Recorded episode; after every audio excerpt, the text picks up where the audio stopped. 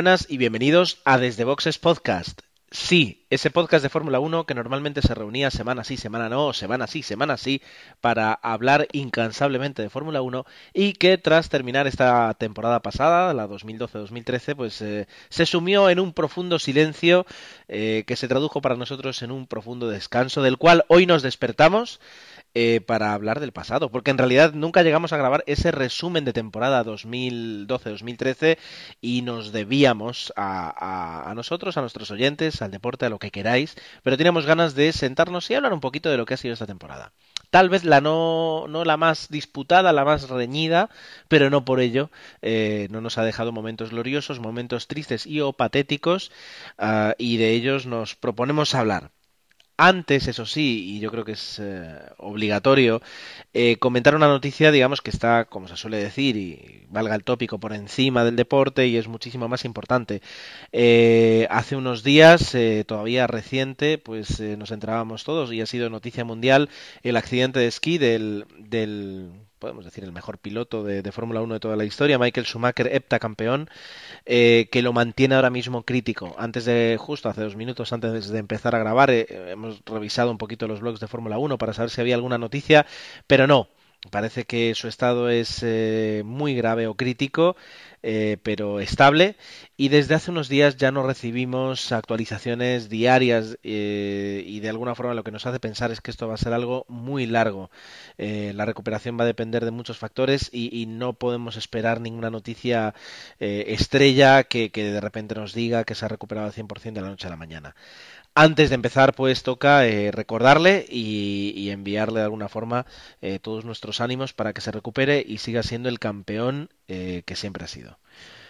Dicho esto, procedo a presentar a todos. Hoy no está, como suele ser normal, Agustín, no por voluntad propia, sino por trabajo, que ya que se tiene, pues hay que aprovecharlo. Pero el resto sí estamos aquí y doy, doy paso a mis compañeros. Emanuel, muy buenas noches.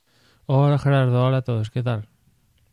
Pues bien, deseando comentar y, saber tus opiniones, dado que, en los últimos podcasts no pudiste estar presente, seguro que tienes mucho que decir. Quien también tiene mucho que decir, como es habitual, es Dani. Muy buenas noches. Hola, muy buenas a todos. Bueno, ya con, con ganas de grabar este especial que yo creo que, bueno, lo hemos dejado un poco pasar. Eh, igual nos ayuda a haber olvidado algún detalle, pero sobre todo nos ayudará a pues verlo un poquito de forma más objetiva, ¿no? No en, en caliente, recién acabada la temporada. Yo creo que hoy, pues, comentaremos eh, lo que pasó de una forma, pues, eh, un poco distinta a como lo habíamos hecho en años anteriores. No solo vamos a hablar de lo que ha sucedido, sino que también nos va a servir esto como un entre boxes para de alguna forma eh, pues eh, hablar un poquito de todas las novedades que se nos presentan en la próxima temporada. ¿Verdad, Osvaldo? Muy buenas noches.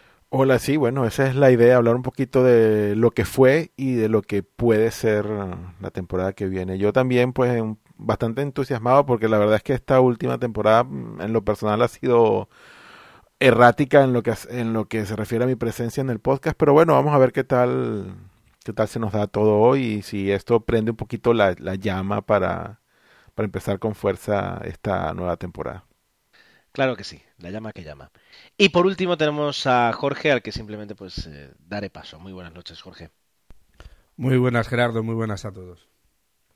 Bien, pues eh, suele ser habitual que ahora mismo vayamos a por algo de beber eh, y regresemos ya cargados con, con, un montón de cosas de las que hablar. Así que, venga, vamos.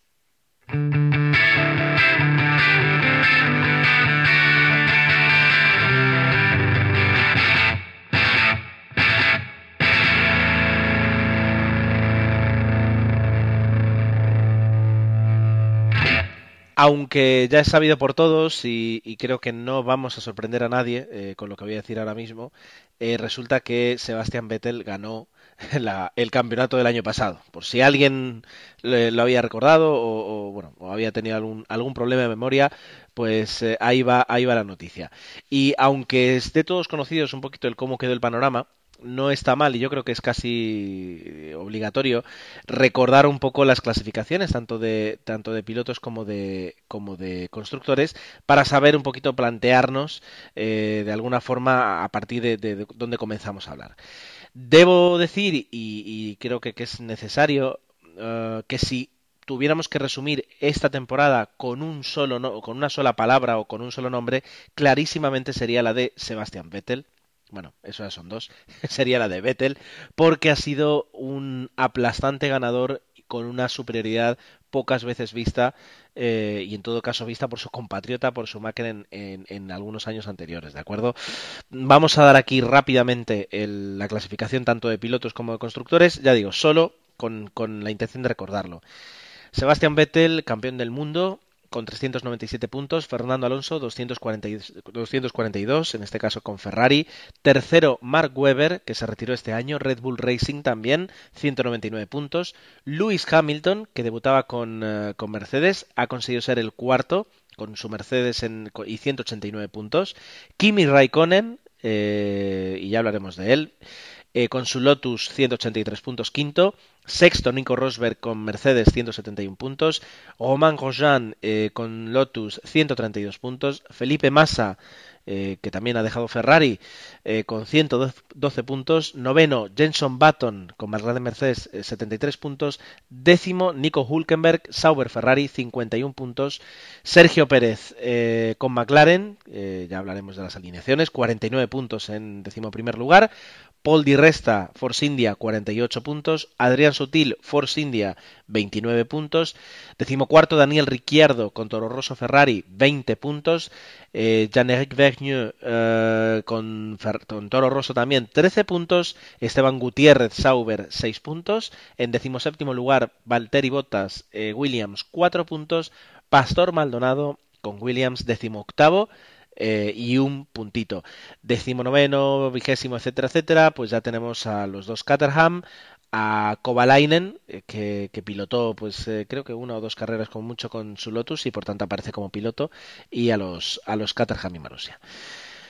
En cuanto a escuderías, como podemos como se dice, como podemos prever, pues Red Bull Racing ganó 596 puntos, Mercedes le arrebató el segundo puesto a Ferrari, eh, vergüenza para Ferrari, 360 puntos. Ferrari consiguió su tercer lugar con 354. Lotus Renault 315. McLaren Mercedes 122. Force India sextos 77. Eh, séptimo Sauber 57. Toro Rosso 33 puntos. Williams noveno 5 puntos. Y décimo y undécimo Marussia y Caterham 0 puntos. Esto en cuanto a resultados. Uh, en cuanto a temporada, hemos decidido pues atacar de dos formas. Eh, una un poco resumida, pero también necesaria para eh, cronológicamente hacer una radiografía rápida de lo que han sido los, los 20 eh, grandes premios y luego ya más en profundidad entraremos por escudería y por piloto. El resumen por carreras lo hace nuestro compañero Dani.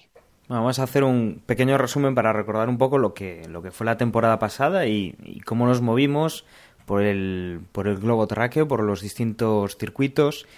Y bueno, recordar un poco, pues, eh, dos partes muy marcadas de, del campeonato. Empezábamos en, en, Australia, como siempre, a mediados de marzo, en que bueno, nos dejaba pues eh, de la temporada anterior, en la cual pues Kimi Raikkonen retornaba de los eh, rallies, de su aventura en rallies, nos dejaba, bueno, pues una espinita ahí de, verlo más fuerte en un segundo año en Fórmula 1, en un segundo nuevo año en Fórmula 1.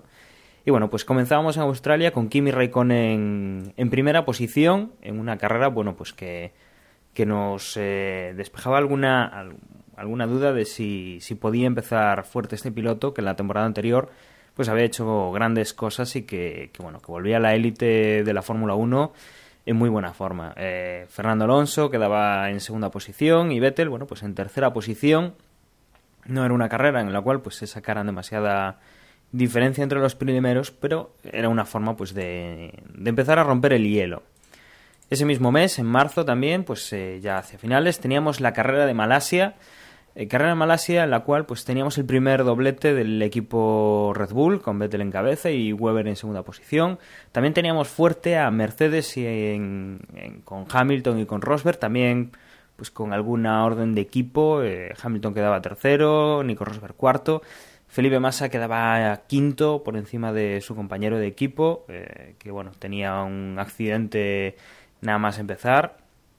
Y que bueno, veíamos también pues a, a Kimin que bajaba unas cuantas posiciones de, ese, de esa primera carrera.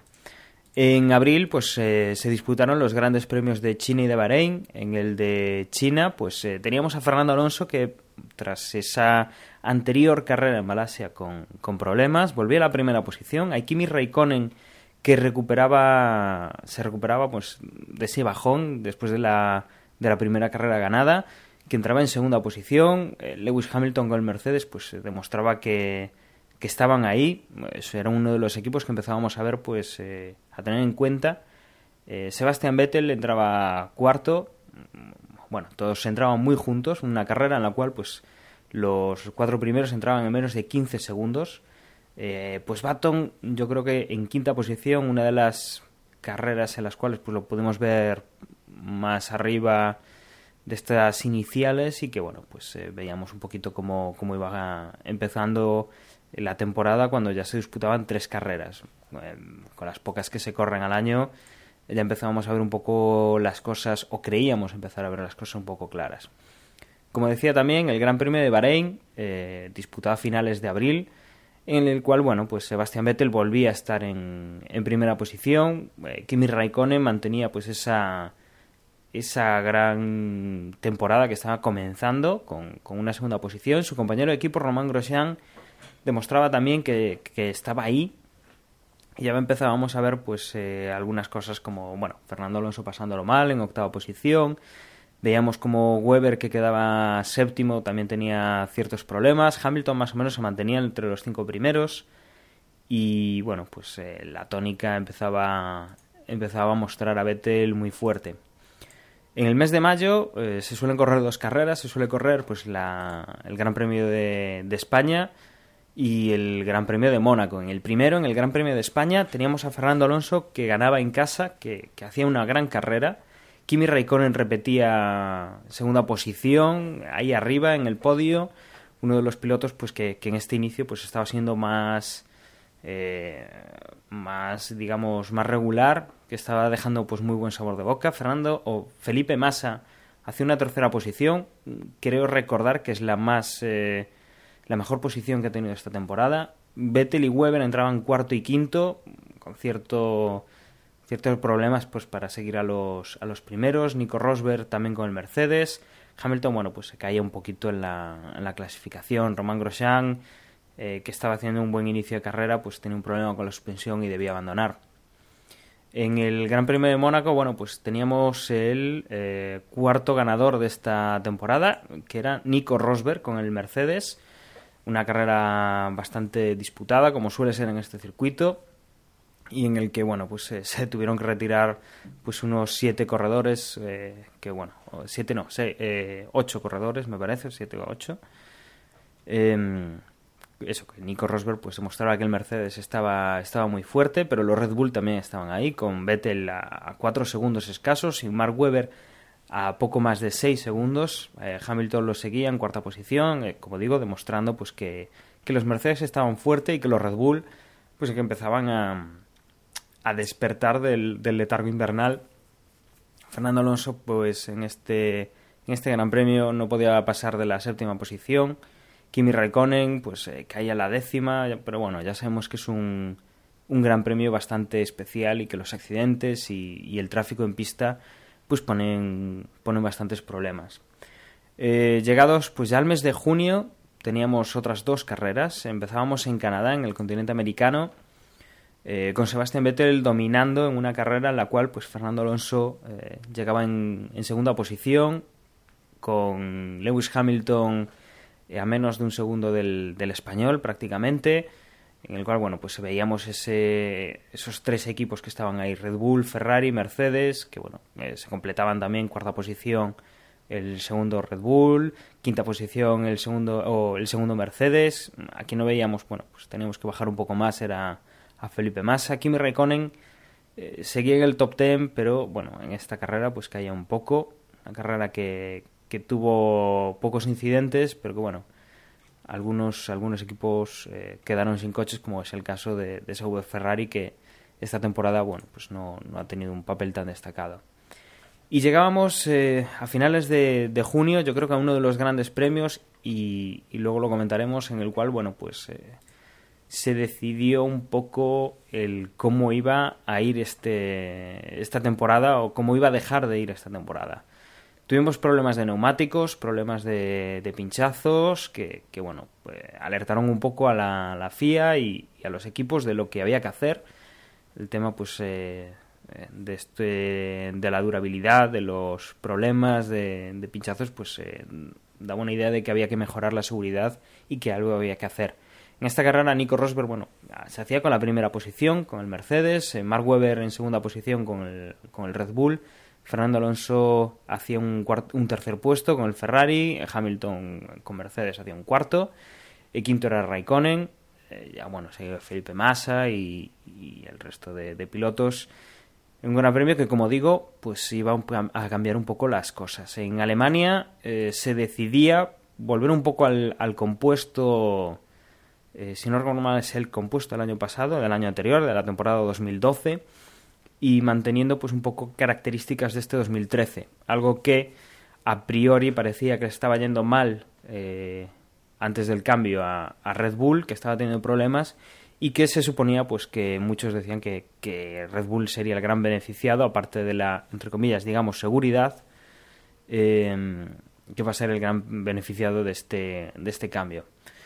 En Alemania, en julio, pues teníamos la, primera carrera, si no recuerdo mal, con estos eh, neumáticos eh, remodelados. Y ya era Sebastián Vettel el que volvía a mandar en el, en el cajón más alto del, del podium, seguido de los dos Lotus, de Kimi y de Romain Grosjean, con un Fernando cuarto que ya empezaba pues, a tener ciertos problemas para, para seguir a los equipos de cabeza, con Lewis Hamilton quinto, con Baton sexto, con Weber séptimo, bueno, veíamos que, que, las cosas empezaban ya a marcar un poco eh, quiénes iban a estar ahí arriba. Hungría, eh, también en julio, finales, también un gran premio complicado por el, por el calor, por el desgaste que suelen tener los pilotos en este gran premio, y era Hamilton, en este caso, el que, el que se hacía con el cajón más alto del podio, seguido de Kimi Raikkonen, y un Vettel que no conseguía ser más que tercero, pero que bueno, que, iba mejorando un poco los, los resultados de las eh, carreras anteriores, en las cuales pues había sido un poco más dispar. Eh, Weber eh, se, bueno, se llegaba en cuarta posición, con Fernando en quinta, Román Grosjean en sexta, y había que bueno empezar a ver un poco pues cómo se marcaba esta, esta temporada. Y donde ya empezamos pues a, a ver un poco los parones es en el mes de, agosto. Eh, tenemos ahí un mes entre Hungría y Bélgica, ya finales de, del mes de agosto, pues eh, tenemos el Gran Premio de Bélgica, en el cual pues eh, comienza el reinado indiscutible de Sebastian Vettel, que como decía Gerardo es pues la Vettel es la palabra que más hemos escuchado quizá este en este año. Primera posición para él, segundo Fernando Alonso, Hamilton tercero, Nico cuarto, Mark Webber quinto y veíamos pues eh, los Lotus pues tenían algunos problemas, que Kimi pues también tenía que abandonar y empezábamos a tener un campeonato muy marcado por Sebastian Vettel, Fernando Alonso perdía fuelle, Kimi Raikkonen también y no había pues eh, mucho que hacer contra el, el alemán. Llegábamos en, en septiembre, a principios de septiembre a Italia, volvíamos a tener a Sebastián Vettel machacando, segunda posición para Fernando, intentando pues eh, recortar puntos, pero no era capaz de, de tener demasiado esta sangría. Mark Webber eh, demostrando que el Red Bull estaba muy fuerte en tercera posición, Massa en otro de sus mejores grandes premios de la temporada pues hacía cuarta posición. Teníamos un poco perdidos a los Lotus en esta, en esta parte, en este circuito de Italia, un poco complicado. Y bueno, a finales de, de septiembre nos íbamos a Singapur, nueva victoria de Sebastian Vettel, Fernando seguía apretando, pero no era capaz de hacer más que un segundo puesto, con Kim Raikkonen en tercero, teníamos los Mercedes en cuarta y quinta posición, Felipe en sexta, y quien tenía problemas era Mark Webber con, con el motor. Esta temporada pues ha sido un poco también el, el gafé del equipo, que lo ha tenido prácticamente todo. Llegados ya al mes de octubre, faltaban dos meses para, para que finalizara el, campeonato, con seis carreras por disputar. Sebastián Vettel muy destacado y nuevamente carrera para Sebastián Vettel con los dos eh, Lotus que estaban haciendo una muy buena temporada, con Kimi con Grosjean, segundo y tercero. Luego teníamos a Nico Hulkenberg, que quizá eh, era uno de, las, eh, de los pilotos, no voy a decir novatos, pero jóvenes, que sí que se esperaba que hicieran algo más esta temporada, pero que bueno, han pasado un poquito desapercibidos. Luego teníamos pues a los Mercedes de Hamilton y Nico Rosberg, quinto y séptimo, entre medias pues Fernando con, con el Ferrari y bueno, una carrera nuevamente para, para Sebastian Vettel, que volvería a repetir pues en Japón en el, en el mes de octubre, a finales eh, también del mismo mes en la India, en ambos, eh, en ambos eh, carreras quedaba en primera posición. En la de la India, pues seguido de Nico Rosberg, de Román Grosjean, de Felipe Massa. Ahí tenía problemas Fernando Alonso, que llegaba, pues por ejemplo, en la undécima posición, lo había pasado bastante mal eran pues pruebas en las cuales estábamos viendo pues ese dominio de Vettel en Japón por ejemplo primero con Weber segundo volvíamos a ver a los Lotus muy arriba Ferrari pues ponía a Fernando Alonso en cuarta posición pero que bueno que ya iban iban mostrando un poco hacia dónde íbamos. En el Gran Premio de Abu Dhabi nuevamente pues eso victoria de, de Sebastián Vettel que ya era campeón del mundo con Weber en segunda posición Nico Rosberg con el Mercedes. Eh, ya en este punto, bueno, pues teníamos la lucha encarnizada entre Mercedes, Renault y Ferrari, pues por el título de constructores, bueno, la segunda parte, es el segundo puesto de, del título constructores, bueno, el primero ya estaba asignado, y que, bueno, pues no veíamos mucha novedad en Estados Unidos, más de lo mismo, eh, Sebastián Vettel en primera posición, Román Grosjean segundo, Mark Webber tercero, Hamilton cuarto, Alonso quinto, las cosas, bueno, pues arriba seguían, seguían igual. Y llegamos a Brasil para finalizar la temporada ya en el, a finales del mes de, noviembre, no hace tanto, con pues otra vez Sebastián Vettel en primera posición, Mark que intentó pues retirarse con una victoria pero no fue capaz, Fernando Alonso muy luchador, eh, intentando pues acabar la temporada con, con buen sabor de boca, con, con, una victoria pero no fue capaz, Jenson Button en, en, creo que la segunda carrera mejor de, de este campeonato que ha tenido, Nico, eh, Nico Rosberg en, quinta posición con el Mercedes, Sergio Pérez en sexta. La verdad es que los McLaren Mercedes habían pasado muy de puntillas por toda esta temporada. Felipe Massa en su retirada de, de Ferrari, bueno, en su despedida de Ferrari, no, en una séptima posición y bueno, eh, Hamilton noveno, bueno, fue un premio bastante bastante complicado y que marcaba pues el final de la temporada con esto, bueno, pues eh, vemos eso lo que yo comentaba, que, a partir de Alemania, eh, a Sebastián Vettel con ese cambio de neumáticos, eh, únicamente un gran premio, el de Hungría, pues se le, se le escapó y que gracias a, a, esa regularidad y ese poder aplastante, pues ha tenido ese, ese cuarto campeonato del mundo. Muy bien, Dani, desde luego eh, teniendo en cuenta la presión que ha recibido por parte de alguno de nosotros eh, para, para, resumir correctamente y que se quedara en, un tiempo aceptable, eh, yo creo que es, inmejorable. Y, tenemos ahí un pequeño resumen de lo que ha sido. Es decir, a principios de temporada, pues un poquito de movimiento. A raíz del cambio de neumáticos y que terminaron de ajustar al Red Bull, eh, Vettel, Vettel, Vettel. Y luego sí, ha habido muchas más cosas por detrás que, en un resumen no se pueden hacer. Pero, pero los, los titulares serían los que, los que has comentado. No sé si, si alguno tenéis algún comentario, algo que añadir al trabajo de Dani. Tomaré este silencio como un no. Eh, espero que no haya sido porque tenéis los micros eh, desconectados. Em, vamos, a, vamos ahora a ver el, Mundial y todo lo que ha sucedido desde, desde otro punto de vista que en este caso es eh, el, de, el, de, las escuderías y, lo que ha hecho cada una junto con sus pilotos por supuesto durante durante toda la durante toda todas las carreras y todo el desarrollo desde, desde marzo se puede decir hasta hasta hace unos meses hasta hace un par de meses verdad eso nos, de alguna forma, nos, nos, digamos, nos proporcionará un, punto de vista más transversal y veremos un poquito la evolución o la no, la no evolución que ha tenido cada una. Eh, tenemos que empezar, pues, por, por, por, el principio y el principio en este caso es Red Bull con, con Sebastian Vettel y, y Mark Webber. Emma, ¿qué nos comentas de ello? A ver, pues Red Bull que quería nuevamente conseguir el título tanto de pilotos como constructores y una vez lo, una vez más lo volvió a conseguir. El cuarto consecutivo, tanto para Vettel como para para, para la escudería. Y mm, y para empezar, pues el, como tú decías antes, el comienzo de la temporada sí es cierto que los neumáticos les han traído algún que otro problema. Ahí empezaron a quejarse, Christian Horner en especial. Pero con problemas y todo, Vettel conseguía victorias, no todas las que imagino que querían, pero conseguía victorias y, pese a los problemas, era líder del mundial quizás de esta primera parte de, del año, lo único así polémica destacable con Red Bull sería el tema de Malasia, con el famoso Multi 21, donde hay Weber realmente todo lo que fue el 2013, esa ha sido la única carrera que tenía para ganar, sí o sí. Pero hubo el tema del Multi 21, Vettel no respetó la orden, lo adelantó, consiguió el título, o sea, consiguió la carrera y Marvel se enfadó un poco, bueno, un poco.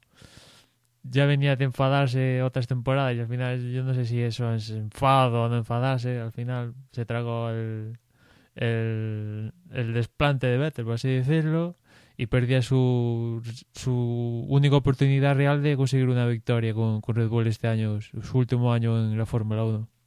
Y después eh, con Vettel, pues un tío que gana 10 carreras consecutivas rompiendo récords siempre, o sea, cada vez que sale a la pista casi que rompe un récord. Y poco más hay que decir, o sea, mm, eh, la segunda parte de la temporada, una temporada perfecta, o sea, sin un problema. Eh, único problema de fiabilidad fue en, en, Gran Bretaña, donde se iba líder y se le paró, se le rompió la caja de cambios, creo. Único problema de fiabilidad de Vettel, con lo cual ahí Red Bull si alguna vez ha pecado de algo ha sido de problemas de fiabilidad, pues este año a Vettel solo ha pasado una vez eh, cuando iba líder. Y como ya digo, pues salvo, no sé, algún Weber si acaso estuvo más... Aunque al final en el campeonato ha conseguido estar ahí tercero, pero mm, habría que ver si ha... Anunció... ¿Os acordáis cuando anunció que, que no seguían en Red Bull sobre que fue mitad de temporada, una cosa así, pues digamos que habría que ver si Weber estaba con ánimo de, tras lo de, de Malasia, con ánimos de intentar luchar algo, tal, pero bueno.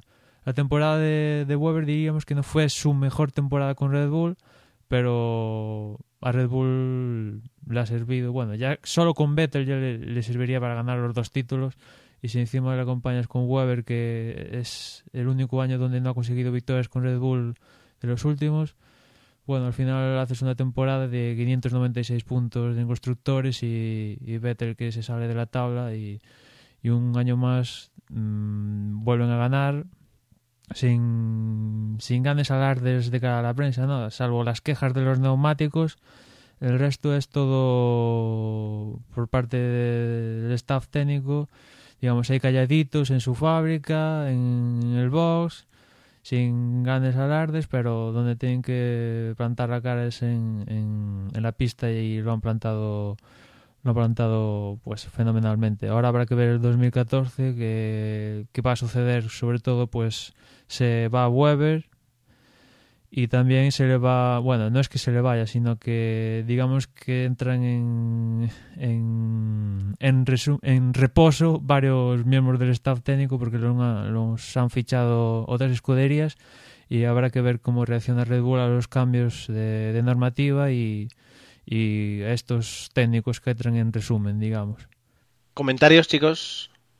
Hablaba, hablaba Emma de la fiabilidad, que bueno... Eh Sebastián Vettel ha tenido un año casi perfecto, pero bueno, recordemos que, y pensando un poco pues en, en lo que se aproxima con, con, los cambios, habrá que ver un poco eh, si los fallos que han tenido en años anteriores, aunque no haya sido de eh, problemas para finalmente abandonar la, la, carrera, sí que han tenido mucho problema con el tema del KERS, por ejemplo, y que, que, bueno que este año pues eran aproximadamente son 7 segundos por vuelta el año que viene el KERS creo que se pasa a llamar el ERS o, no, recuerdo exactamente cómo es la denominación, pero eh, se podrá mantener durante unos 33 segundos por vuelta, lo cual pues eh, sí que dará un, un beneficio mayor si, si no se puede utilizar pues a, los rivales, ¿no? Y bueno, este ha sido pues uno de los puntos flacos, por ejemplo,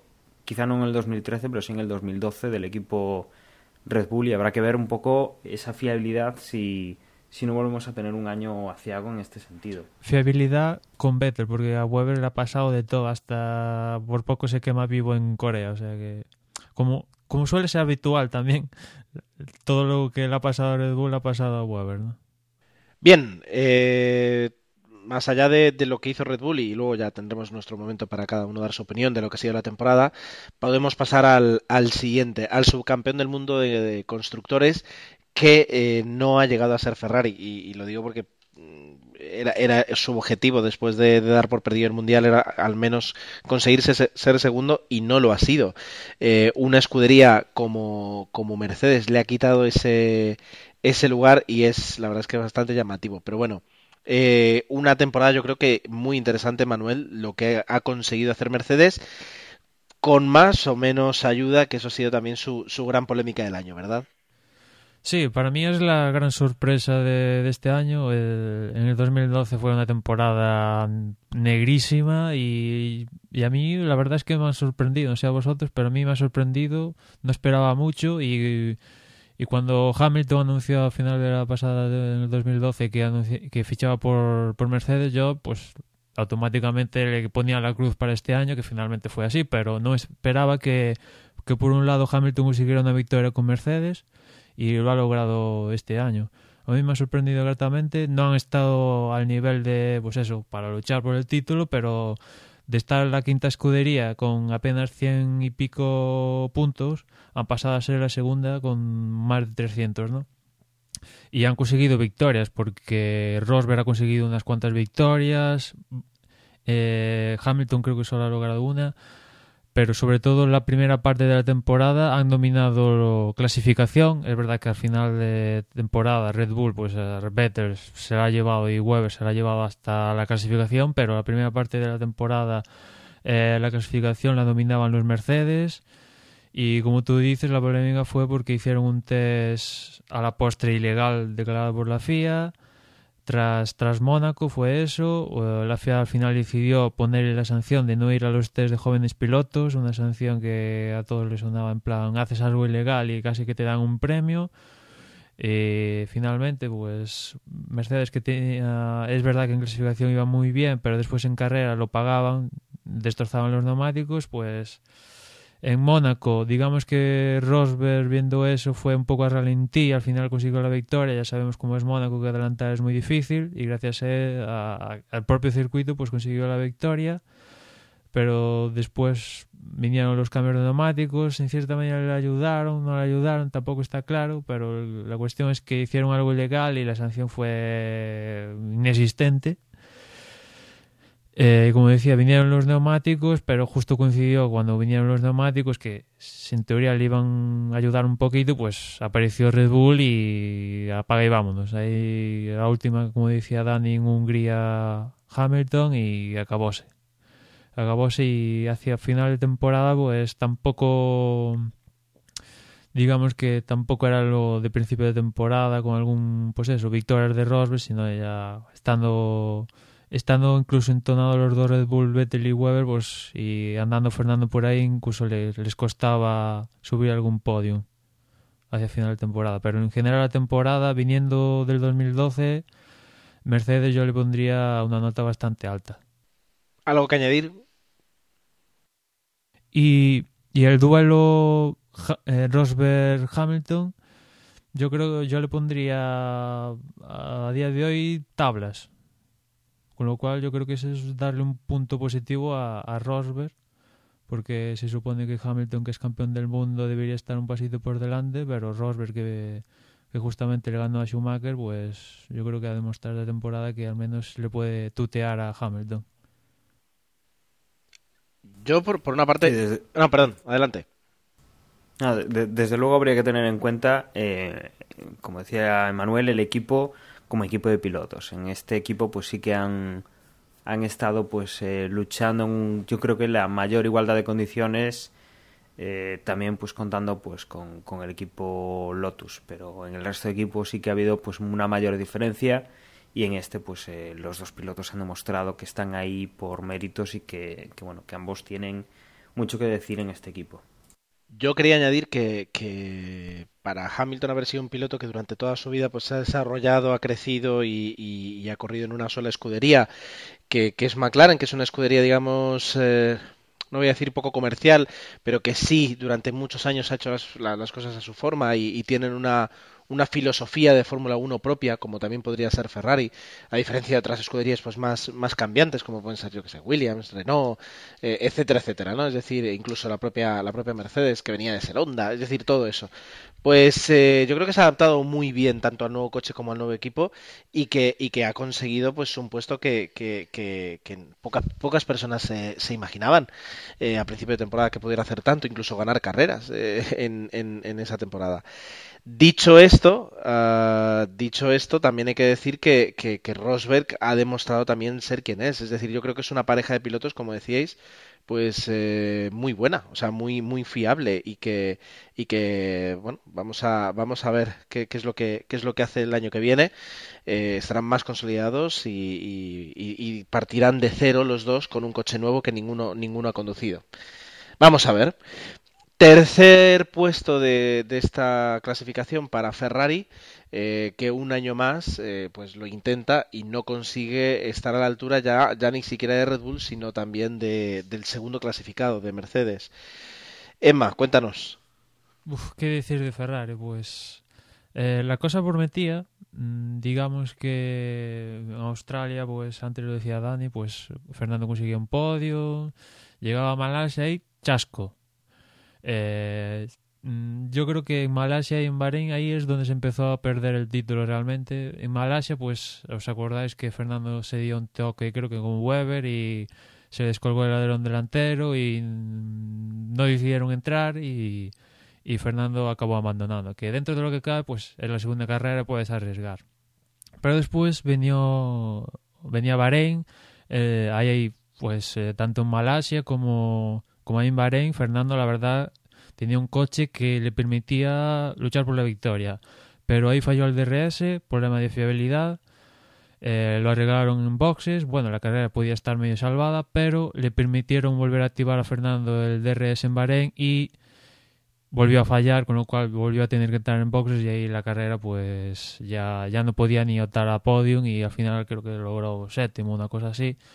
Y bueno, ahí empezó a perder puntos, puntos importantes porque de poder conseguir la victoria pasaba a conseguir pues eso, séptimos, octavos, pocos puntos o incluso abandonar. El punto álgido fue álgido fue mm, España, ahí Fernando se salió de la tabla pero es que a partir de, de, Barcelona se paró el desarrollo del coche, juntado eso a que lo del tema de los neumáticos, juntado eso que, que no ha sido la mejor temporada de Fernando, él mismo lo ha dicho, y es que mejorar la temporada 2012 es muy difícil, pues este año yo creo que sobre todo, si mira, sobre todo en clasificación, Massa ha estado a puntito de ganarle la clasificación, el, el pues eso, quien queda por mejores puestos en clasificación. Al final se lo llevó Fernando, pero ha estado a puntito más de, de llevárselo. Y una vez más, los problemas de Ferrari son, por un lado, la clasificación. Creo que el mejor puesto de Fernando ha sido un tercero. Y pocas veces lo ha logrado, creo cuatro, una cosa así. Más creo que ha logrado una primera línea, pero ninguna pole. Eh, y después eh, la falta de desarrollo. Hasta Barcelona el coche muy bien y tal, pero a partir de ahí el desarrollo del coche parece que en vez de, ir hacia adelante fue hacia atrás.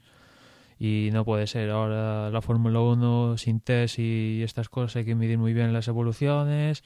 Y, evidentemente si, si vas a las evoluciones pues fastidias casi toda la temporada porque no hay tiempo a probar cosas nuevas ahí en test privados sino lo que tienes que hacer sobre la pista. Y Fernando, pues una vez que se sumó todo eso, que no había evolución, el tema de los neumáticos que empeoró un poco la situación, pues lo que fue final de temporada es hacer el mejor papel, conseguir otro podio. Acabó el año en, en Brasil pues bien, con un podio, pero pues eso. Ya deseando que llegue el 2014 porque el 2013 fue un año más para él en Ferrari y realmente pues al final las conclusiones fue que realmente el único año que ha podido conseguir el título con, con Ferrari Fernando ha sido la temporada 2010 si no voy mal que todos reconocemos por el tema de Abu Dhabi, pero ese ha sido el año donde más cerca ha estado, porque el resto ha sido todo espejismo tras espejismo y, y esperemos que una vez más, tras eh, contratar a técnicos importantes como son Jace Allison, ya tener el túnel del viento listo, cambio importante en la normativa, pues una vez por todas consigan al menos tutear a Red Bull que no han podido los últimos años. Y pero, pero las cabecitas pensantes siguen siendo las mismas de, del año pasado, sí, ¿no? eso no cambia. Ah, en, entonces no tengas muchas esperanzas, amigo mío. El, el, tema de Ferrari parece el día de la marmota, o sea, una, o sea, no sé cómo, realmente es, es repetitivo todo lo que se dice de, bueno, al menos el año que viene hay cambios, ya no está Massa, está James Allison, hay cambios normativos, ¿sabes? Al menos cambiarlo, porque si no cambiara nada, pues no sé. Hombre, va a ser, este año va a ser, yo creo que el, no, yo creo no. Bueno, sí, sí lo creo, pero bueno. Eh, eh, el último, el último de excusa, es decir, si, si ya con un cambio de normativa, cambio de motor, cambio eh, de, coche totalmente de cero, eh, nueva pareja de pilotos, un piloto digamos ya acostumbrado a la casa y que, que, que, está demostrado que es bueno, y otro que viene que también está demostrado que es, que es muy bueno, si ya con esto no digo... Uh, o sea, yo al menos mi objetivo para Ferrari, de lo, pero bueno, ya hablaremos de, del 2014, pero si no están en la última carrera peleando eh, el campeonato, si, si ese no es el mínimo, ya eh, voy, a, voy a perder la fe durante bastante tiempo en lo que pueda hacer Ferrari, lo que, lo que dice Osvaldo, mientras, mientras sigan las mismas cabezas pensantes en el, en el núcleo del equipo. Eso y... es, esa es... Pero es que pero es que Gerardo, justamente todo eso que has enumerado tú va a ser la excusa para los malos resultados de este año si es que sucede. Va a ser exactamente eso, que ha sido un año de nueva normativa, que ha sido un año de nuevos pilotos, que ha sido un año bueno, de nuevo coche. Yo, esas van a ser las excusas. Si Ferrari no hace nada este año, esas serán las excusas. Y yo lo aceptaré justamente si de repente eh, Lotus gana o Williams o Sauber ganan el mundial.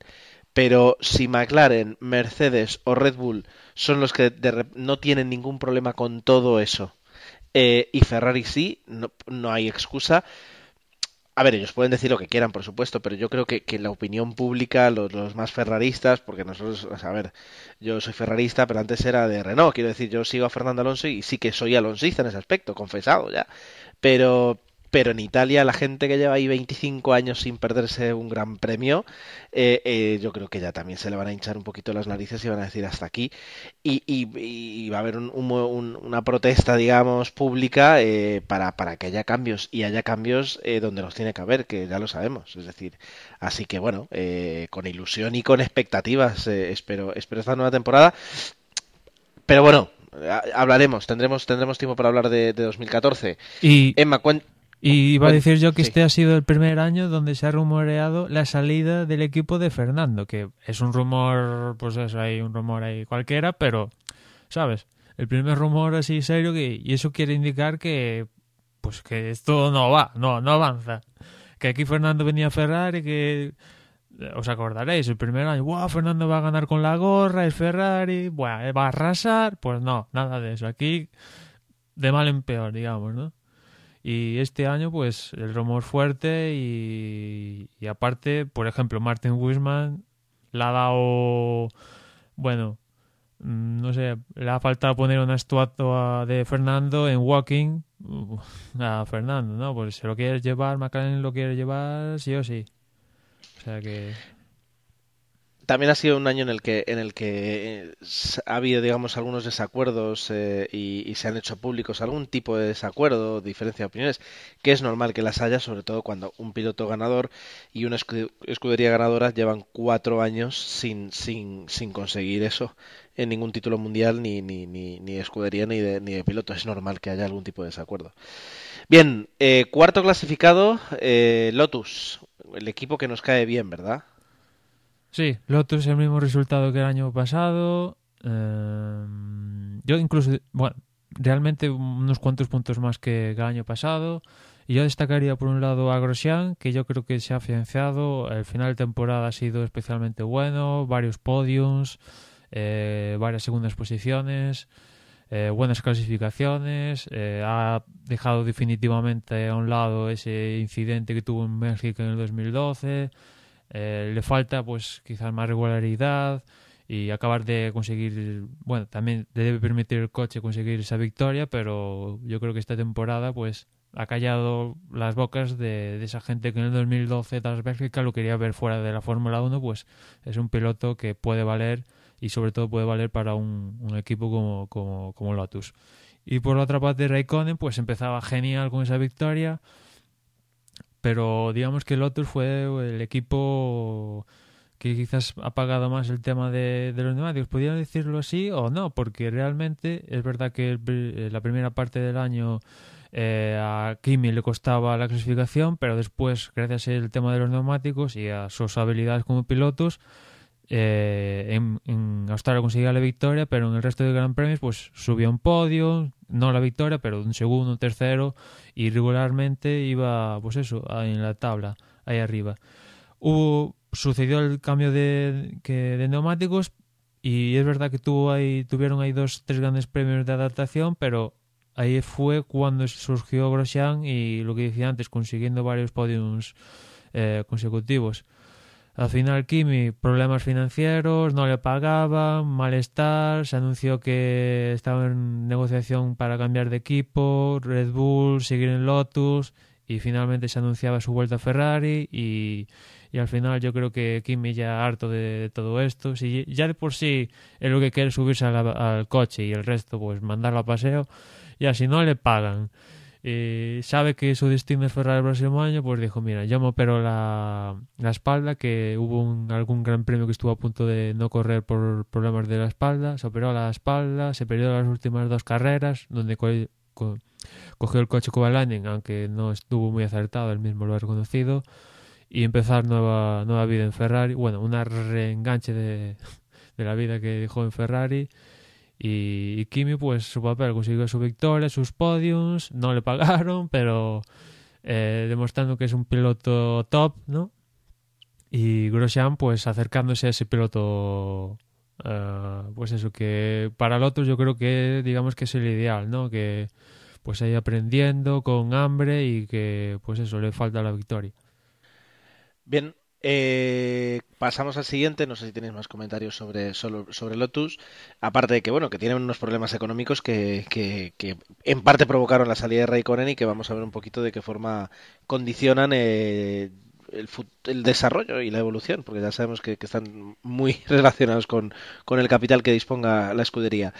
Uh, sexto, a, sexto, bueno, perdón, quintos han quedado ni más ni menos McLaren Mercedes, es decir, un, un, una escudería que este año directamente no ha levantado cabeza, y cuya pareja de pilotos pues, eh, pues no va a ser la misma y de hecho ya pues eh, Sergio Pérez no va a estar eh, este, esta nueva temporada con McLaren. Emanuel, cuéntanos un poquito sobre, sobre todo esto. Sí, la temporada de McLaren ha sido to totalmente desastrosa, cero patatero. Yo incluso le pondría un menos, menos 10. Eh, bueno, ven, acabaron el 2012 ganando y la temporada fue ha sido bueno era, es para quitar de la historia de McLaren o sea que el mejor resultado fue un, sea un cuarto puesto logrado en la última carrera de Jenson Button es absolutamente desastroso. Um, se mire por donde se mire o sea no, no hay por dónde cogerlo. Eh, McLaren, que es un equipo que a lo largo de la temporada suele mejorar el coche, pues ni, o sea, no le ha salido ni eso, ni eso le ha salido a, a McLaren, que históricamente ha sido una escudería que a lo largo de la temporada mejora en cada gran premio, en cada entrenamiento mejora su coche, pues no le ha salido ni eso.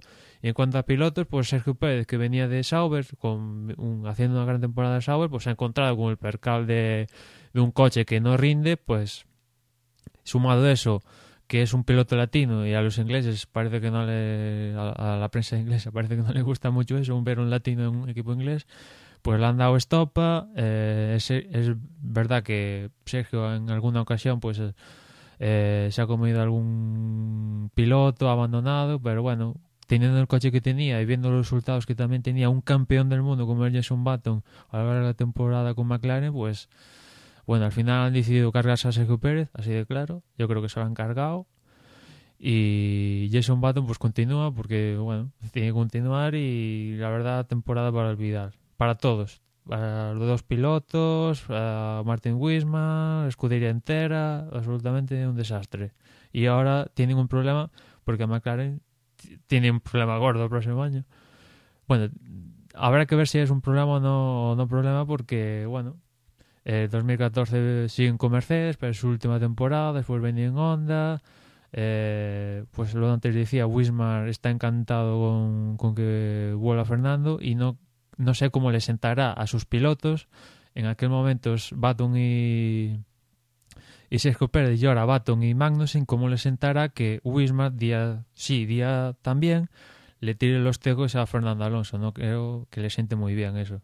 Aunque viendo que es Fernando que toda si pudieran todas las escuderías, yo creo que lo ficharían, si acaso menos Red Bull, pues tampoco deberían mmm, tomársela mal, ¿no? Uh, pasemos a, Force India, que están en el sexto lugar y que yo creo que ha hecho un, una buena temporada con respecto a sus rivales directos, ¿no? De alguna forma Sauber y Toro Rosso y, Williams, sobre todo. Sí, le ganó la pauta con respecto al año anterior, 2012, a Sauber. Consiguió. Fue uno de los equipos que a principio de temporada se llevaban bien con, con los neumáticos. Quiero recordar pues, sobre Bahrein, ver a Adrián Sutil o Paul Di Resta rondando el podium. Eh, y bueno, en esa primera parte de la temporada estuvieron muy, muy acertados. Tuvieron una parte de la temporada donde automáticamente desaparecieron entre fallos, retiradas no consiguen puntuar, al final consiguieron reenganchar un poco hacia el final porque Sauber al final apretó y finalmente pues quedaron en esa sexta posición que mejoró el resultado del año anterior y bueno, viéndola han cambiado los pilotos para el 2014 pues la verdad es que promete han, eh, el director creo director técnico de, Force ya, ya ha dicho por ahí que su coche va a ser la, una maravilla y yo creo que cuando alguien en la Fórmula dice que su coche va a ser una maravilla, es que el coche va a ser una patata. Y algo que no me gustaría ver, porque tanto Hulkeberg como Sergio Pérez creo que son buenos pilotos para Force India. Y, espero que no sea una patata que les permita a esos pilotos luchar. Pero en general Force India esta temporada, pues en su papel, ¿no? Y conseguir una sexta posición, más o menos, es eh, a, lo, a lo que opta, ¿no? Eh, aquí ahora ya viene, digamos, el, empieza el pelotón de cola, ¿verdad? Séptimo Sauber con un coche que bueno, pues no, no, ha terminado de convencer, pero al menos les, no les ha dado demasiados problemas. Sí, el, no ha sido el Sauber desde luego desde 2012 con podiums ahí de, en ese caso de, de Sergio Pérez, pero pese a eso la temporada empezó caput, o sea, cero patatero, pero a partir de yo creo que ha sido la segunda escudería mejor desde el parón veraniego tras Red Bull y eso quiere decir que han logrado buenos resultados. Por un lado, Hulkerberg, que apenas había conseguido dos décimas posiciones, pues llegaba a luchar hasta con Fernando, con Hamilton. En, hay que recordar Corea que le dio la vara durante toda la carrera a Hamilton. A Fernando también le ha dado lo suyo Hulkerberg y Hulkerberg que se estaba buscando su mejorar, ¿no? Mejorar su estatus de piloto y que la verdad es que sobre todo la segunda parte de la temporada era verlo continuamente rondando quinto, sexto, séptimo y buenas sensaciones en ese aspecto. Y después con Esteban Gutiérrez, pues un año, pues eso, sí, igual casi un poco como Sergio Pérez, pero extrapolando a, a Sauber. El año no empezó bien, fallos, el coche no tiraba, bueno, y hacia, pues eso, a partir de la segunda mitad el coche mejoró, el, el tema de los neumáticos parece ser que, que, les ayudó y, y pequeñas evoluciones pese al desastroso económico que tenían también Sauber. Digamos que Lotus y Sauber económicamente están para salir de la Fórmula 1 más que para continuar.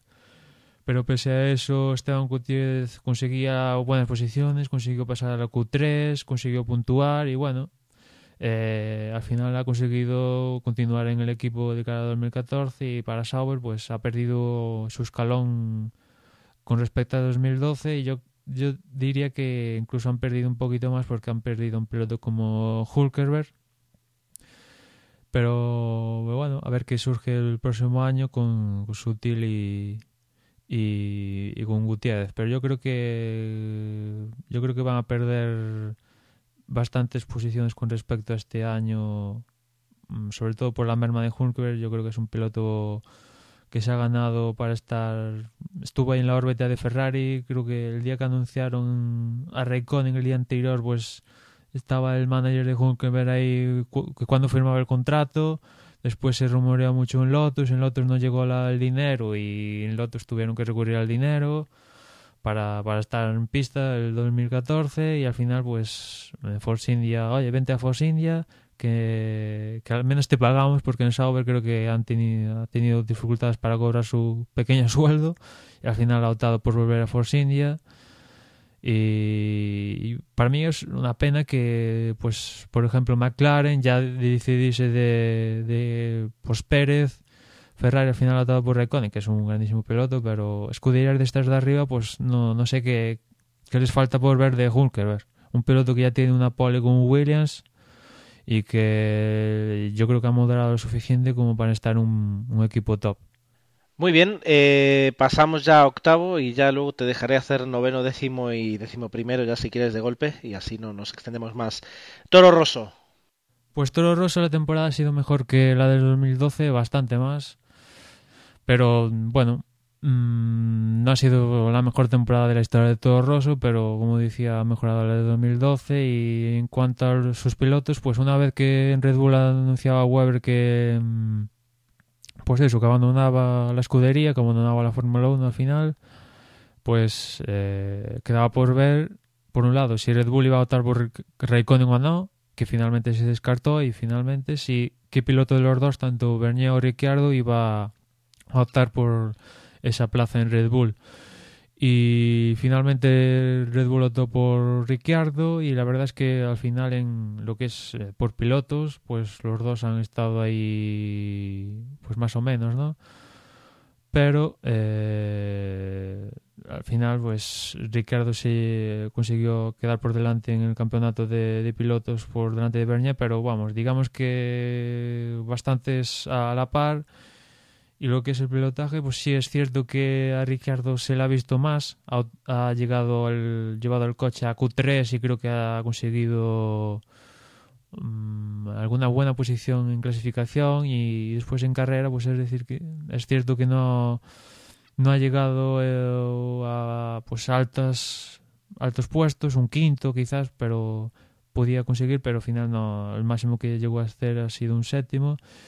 Pero bueno, al menos consiguió, hubo una época ahí en, en Gran Bretaña, consiguió un quinto, un quinto, sexto, octavo en clasificaciones consecutivamente Ricciardo y se le ha visto más a Bernier y al final pues en Red Bull no ha por él porque lo que es Toro Rosso pues no, no, no va a ser ese Toro Rosso que vimos con Vettel que le plantaba uh, la cara incluso a la, la escudería uh, primer equipo digamos no va a ser esa situación, pero bueno, para ser lo que es, que rodar a sus pilotos, vale.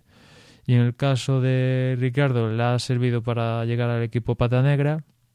Y ahora en el 2014 sigue Bernier, que yo creo que va a ser su última temporada en la Fórmula 1, porque no.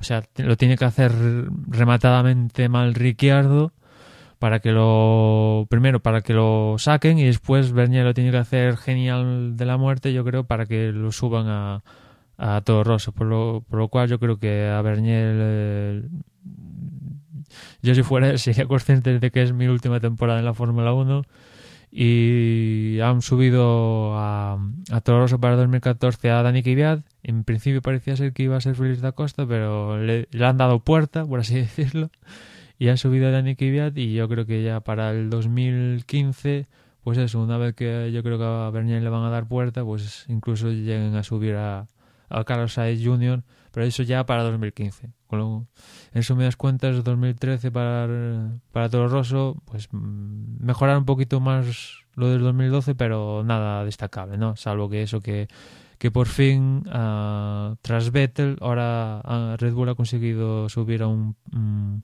a un piloto de su escudería hija a, a la pata negra. Bueno, pues ya luego nos quedamos con, tres escuderías que suman cinco puntos. Williams con esos cinco y luego Caterham y, y Marussia con cero puntos eh, porque no han conseguido nada en este año. Sí, Williams que ya hace dos, unas cuantas escuderías ya la temporada fue penosa. El año pasado lo salvó a Maldonado con esa victoria, pero este año otra vez cero patatero, o sea, cinco puntos, pero eh, cero patatero, el, el, coche no iba para ni, no sé, ni metiéndole monedas, no, ni, no sé, ni, ni haciéndole nada, el coche no iba. Maldonado desenchufado totalmente de la temporada, al final del año ha acabado la rajando de la escudería por todas partes, que el coche no iba, que bueno, al final Maldonado se va del equipo deseándolo desde, no sé, desde el principio yo creo, deseando salirse del equipo, lo ha conseguido y con respecto a al otro piloto de, de Williams, el Valtteri Bottas, pues es verdad que justo cuando Maldonado rajaba al, rajaba bueno el punto álgido de rajando de Maldonado pues Zasca. Creo que fue sobre en Estados Unidos. Maldonado, eh, Bottas conseguía buenos puestos en, clasificación y lograba una buena posición en carrera que después consiguió llevar a, a, otro gran premio Valtteri Bottas y finalmente conseguía esos cuatro puntos más que que Maldonado, pero la temporada cero patatero. Y con respecto a los otros dos, Marussia y Caterham, pues decir que por primera vez Marussia ha conseguido quedar por delante de, de Caterham, con lo cual pues abandonaba el farolillo rojo que hasta ahora era de propiedad de HRT y ahora que no había HRT pues se deberían disputar los dos y nada, se lo llevó Marussia que quedó por delante de Caterham, pero las dos escuderías pues no hay nada de destacar, ¿no? Hay Bianchi... Quizás sí habrá algo que destacar que Marussia continúa con sus dos pilotos, que yo creo que es la primera vez que, que pasa desde que entraron en la Fórmula 1 y es cierta estabilidad contar con sus dos sobre todo para para estas escuderías digamos que se mueven por el dinero, favores, estas cosas, pues que continúan con sus dos pilotos, pues le da cierta estabilidad y a ver cómo cómo avanza la escudería una vez una vez que Marussia, por ejemplo, ahora ya no está con ellos Pat Simons, que se fue a Williams, a ver cómo avanza ese Marussia, que al menos ahora va a tener motor Ferrari, y con, con Caterham, pues hay, hay, que ver los pilotos, ¿no? Del 2014 se habla incluso de Kobayashi, que yo me alegaría si Kobayashi entra, eh, también se habla de Kovalainen, que no sé si se va a continuar, y bueno, un, una ramilleta de pilotos ahí para Caterham, eh, tremenda, pero la verdad es que no, no tiene buena, buenas miras para estas escuderías que a priori deberían tener una oportunidad porque una vez que se cambia todo el reglamento, pues deberían optar, pero nada. Aquí el que tiene más dinero mayoritariamente suele estar arriba y estas escuderías están secas de dinero y lo van a tener crudo. Muy bien, Ama. Desde luego ha sido extensa y, muy ajustada a lo que ha sucedido en, cada escudería y has hecho una muy buena radiografía, al menos eh, según mi opinión. Eh, y hablando de opinión, pues es momento de escuchar la opinión de los demás, que, que, habéis estado muy callados durante las primeras dos partes, así que es vuestro momento de gloria. ¿Qué, qué os parece? ¿Cómo, ¿Cómo cerramos este 2013?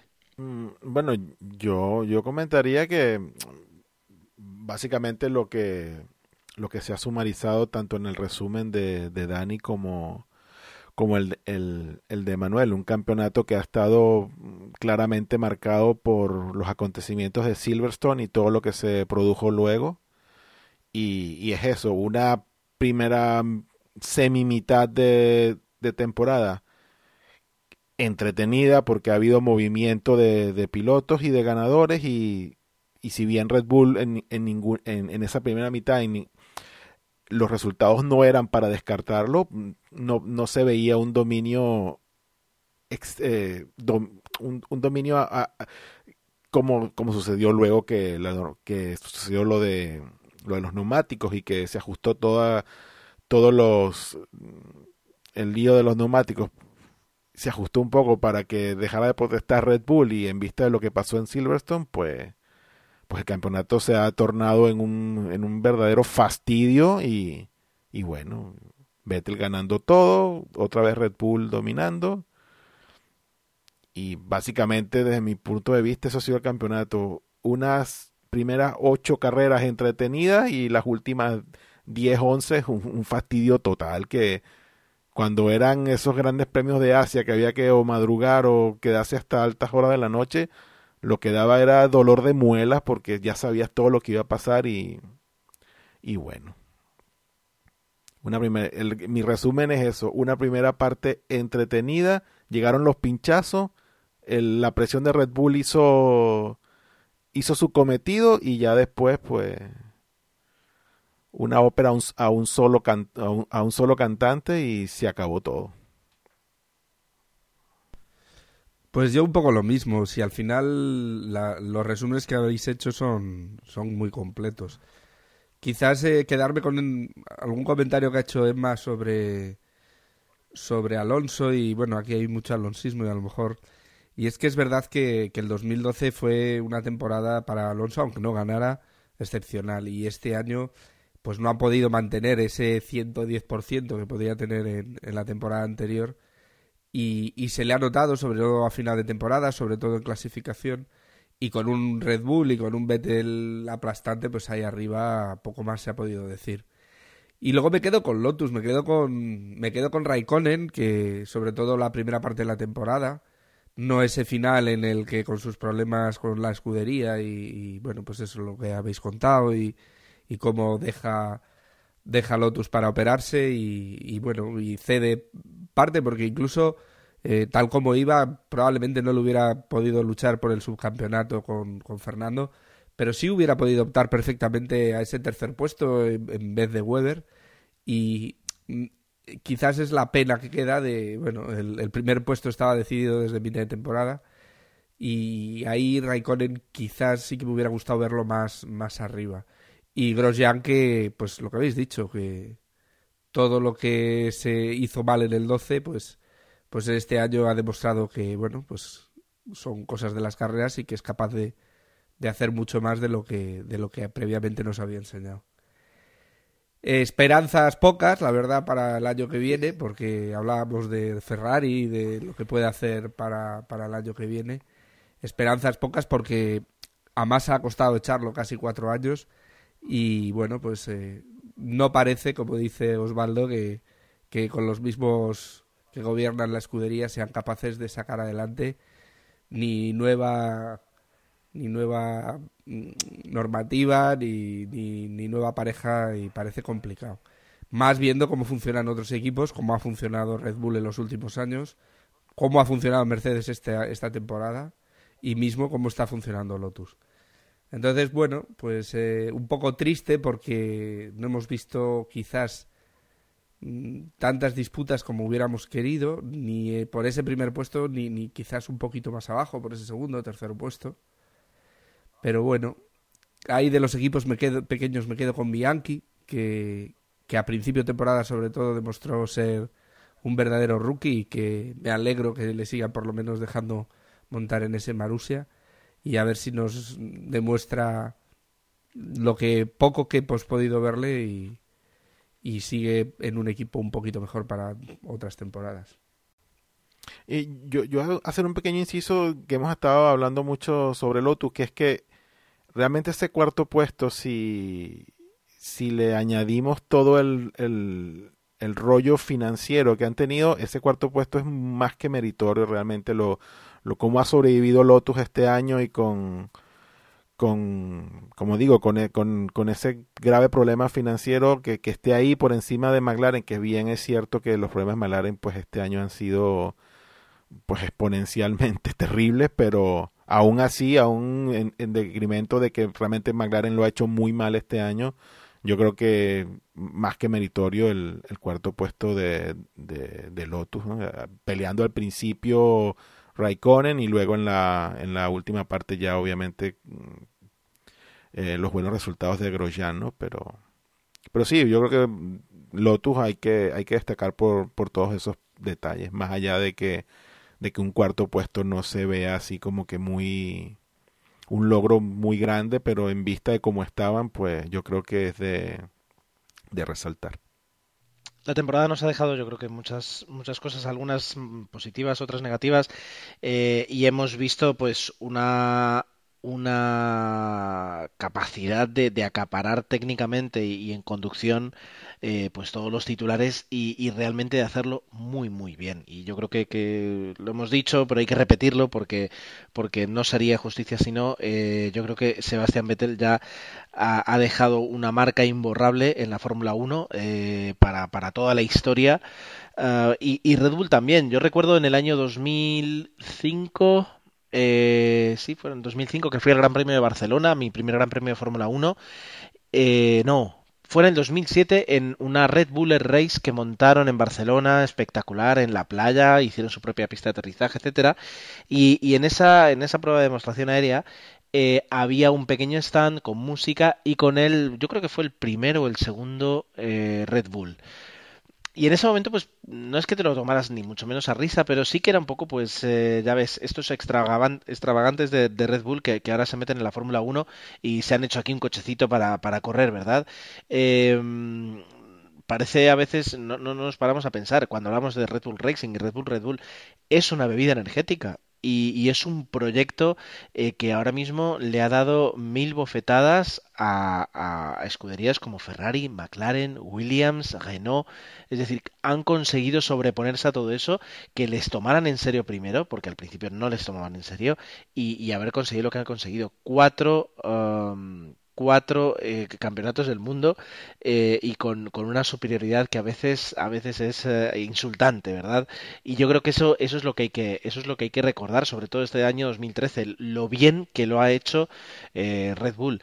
Uh, McLaren hizo su apuesta Ferrari también Mercedes y nadie ha conseguido igualarlos ni de cerca el que se ha quedado subcampeón del mundo en pilotos, eh, Fernando Alonso, yo creo que ha demostrado eso, ser el, piloto que más ha luchado eh, con un coche inferior.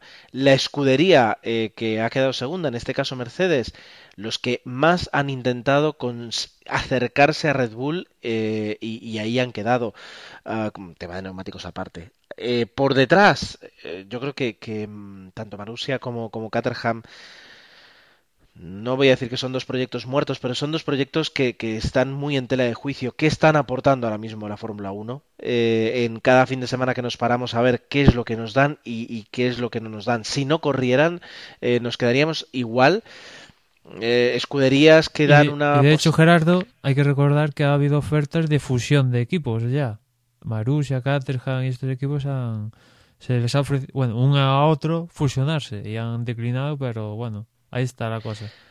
Han declinado porque, bueno, tendrán, tienen ahí sus intereses comerciales. Yo supongo que, que de alguna forma no terminarán de hacer, de hacer, eh, o sea, quiero decir, harán hasta cierto punto algo de dinero. Perfecto.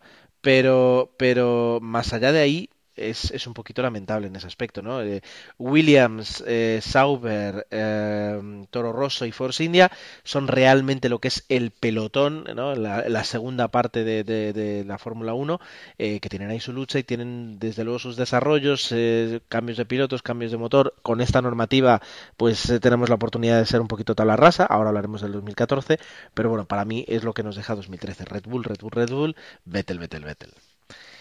Si no tenéis nada más que añadir, que no lo sé, por eso lo pregunto, eh, podemos continuar. Y nuevamente vuestra, vuestro silencio me otorga la capacidad de pasar a eh, Dani, que nos comente un poquito lo que ha sido la porra de este año eh, y de hecho que podíamos haber tenido aquí a los tres primeros clasificados, ¿cierto?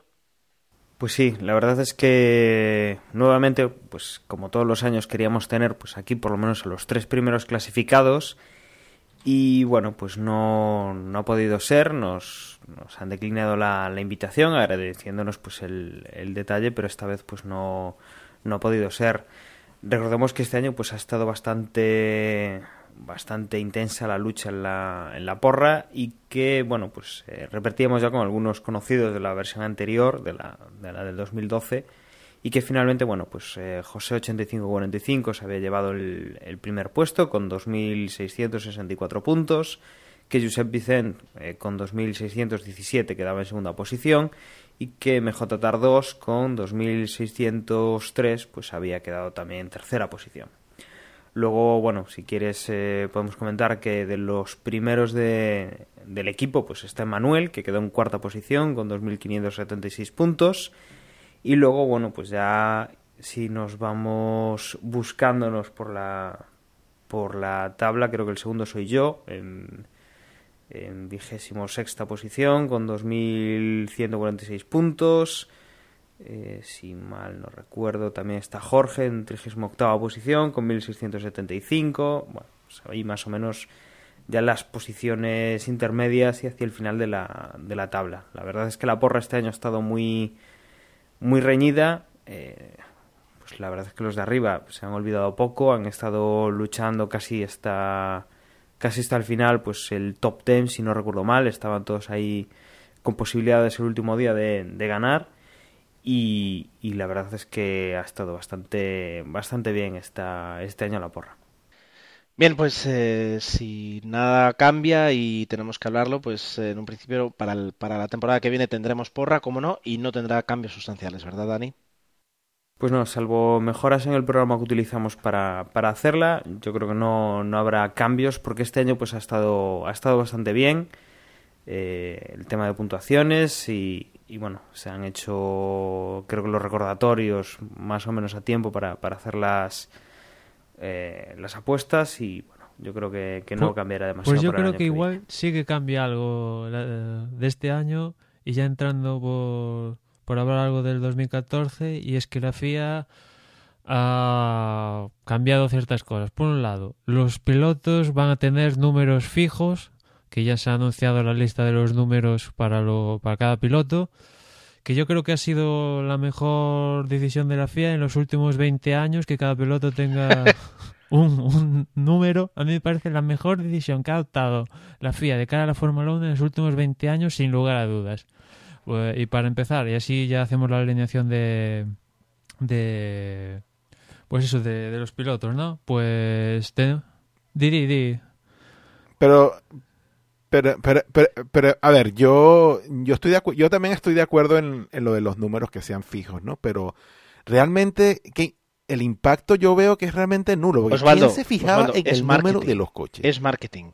Es poder vender, es poder vender eh, gorras. Claro, pero eh, es que ahora sí, claro, obviamente, pero bueno, sí, ahora ahora sí Será que el siempre 14 Fernando. será siempre ya será será un número identificativo de Fernando y el 13 de Pastor y el 13 de Pastor, el número de la La mala fotografía suerte. de la Fórmula 1 ponía sanción para el número 16. Y tú decías, ¿quién coño es el número 16? Hasta las últimas épocas, que ahora sí que nos ponían el nombre, ¿no? Pero al menos no sirve para. Claro, pero bueno, yo me imagino, yo me quiero imaginar que ahora con todo este asunto de los números, ahora el número sí va a ser visible en el coche, pero que se va a ver desde cualquier ángulo que veas el coche, porque es que antes el número era una cosita ahí que casi ni se veía. Sí, aparte, ahora los pilotos en el casco tienen que estar claro el número que llevan y creo que también en el coche tiene que haber una parte clara donde se muestra el número. Evidentemente, esto no son las motos donde ves la moto de frente y ves el número, aquí es un poquito más complicado, pero sí que se va a potenciar el tema de los, de los números. Y para empezar, en Red Bull, pues Vettel va optado por el número 5, digo, sí, el número 5 en el caso de no llevar el número 1, pero este año ha optado por, evidentemente, pues llevar el número 1 que está guardado para el campeón del mundo. Su compañero Ricciardo, que sube de Toro Rosso, ha optado por el número 3. Después en Mercedes tenemos que Nico Rosberg ha optado por el número 6 y, eh, Hamilton ha optado por un rapero número como el 44. Después tenemos a Ferrari que ha optado Fernando, pues el número su número de la suerte, ¿no? El 14 y después Raikkonen, pues el mismo número que, que el año pasado, en Lotus el número 7, sin ninguna ciencia como el, el propio Raikkonen ha dicho. ¿Por qué le han preguntado, ¿por qué eliges el 7? Y digo, pues, pues el mismo que el año pasado, ¿para qué cambiar? Así, Es, es Total. grandísimo. Es grandísimo. así- Después en Lotus tenemos que Grosjean va a adoptar el número 8, que es el mismo que, curiosamente, el mismo que llevaba en el 2013. Y Maldonado, que es una de las novedades que no contamos el año pasado, que abandona Williams y ha fichado por el equipo Lotus, ha optado por un número que en la Fórmula 1 yo creo que solo se ha llevado una vez, solo. El número 13. No sé si en Venezuela, Osvaldo, el 13 Sí, es bueno, buena es suerte. que de- coño.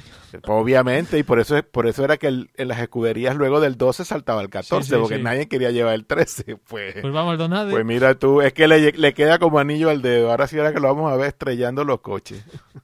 Sí, es verdad. Aún más si cabe, aún más si cabe. Es curioso que Maldonado haya, haya cogido el 13. Igual nos da una explicación o algo.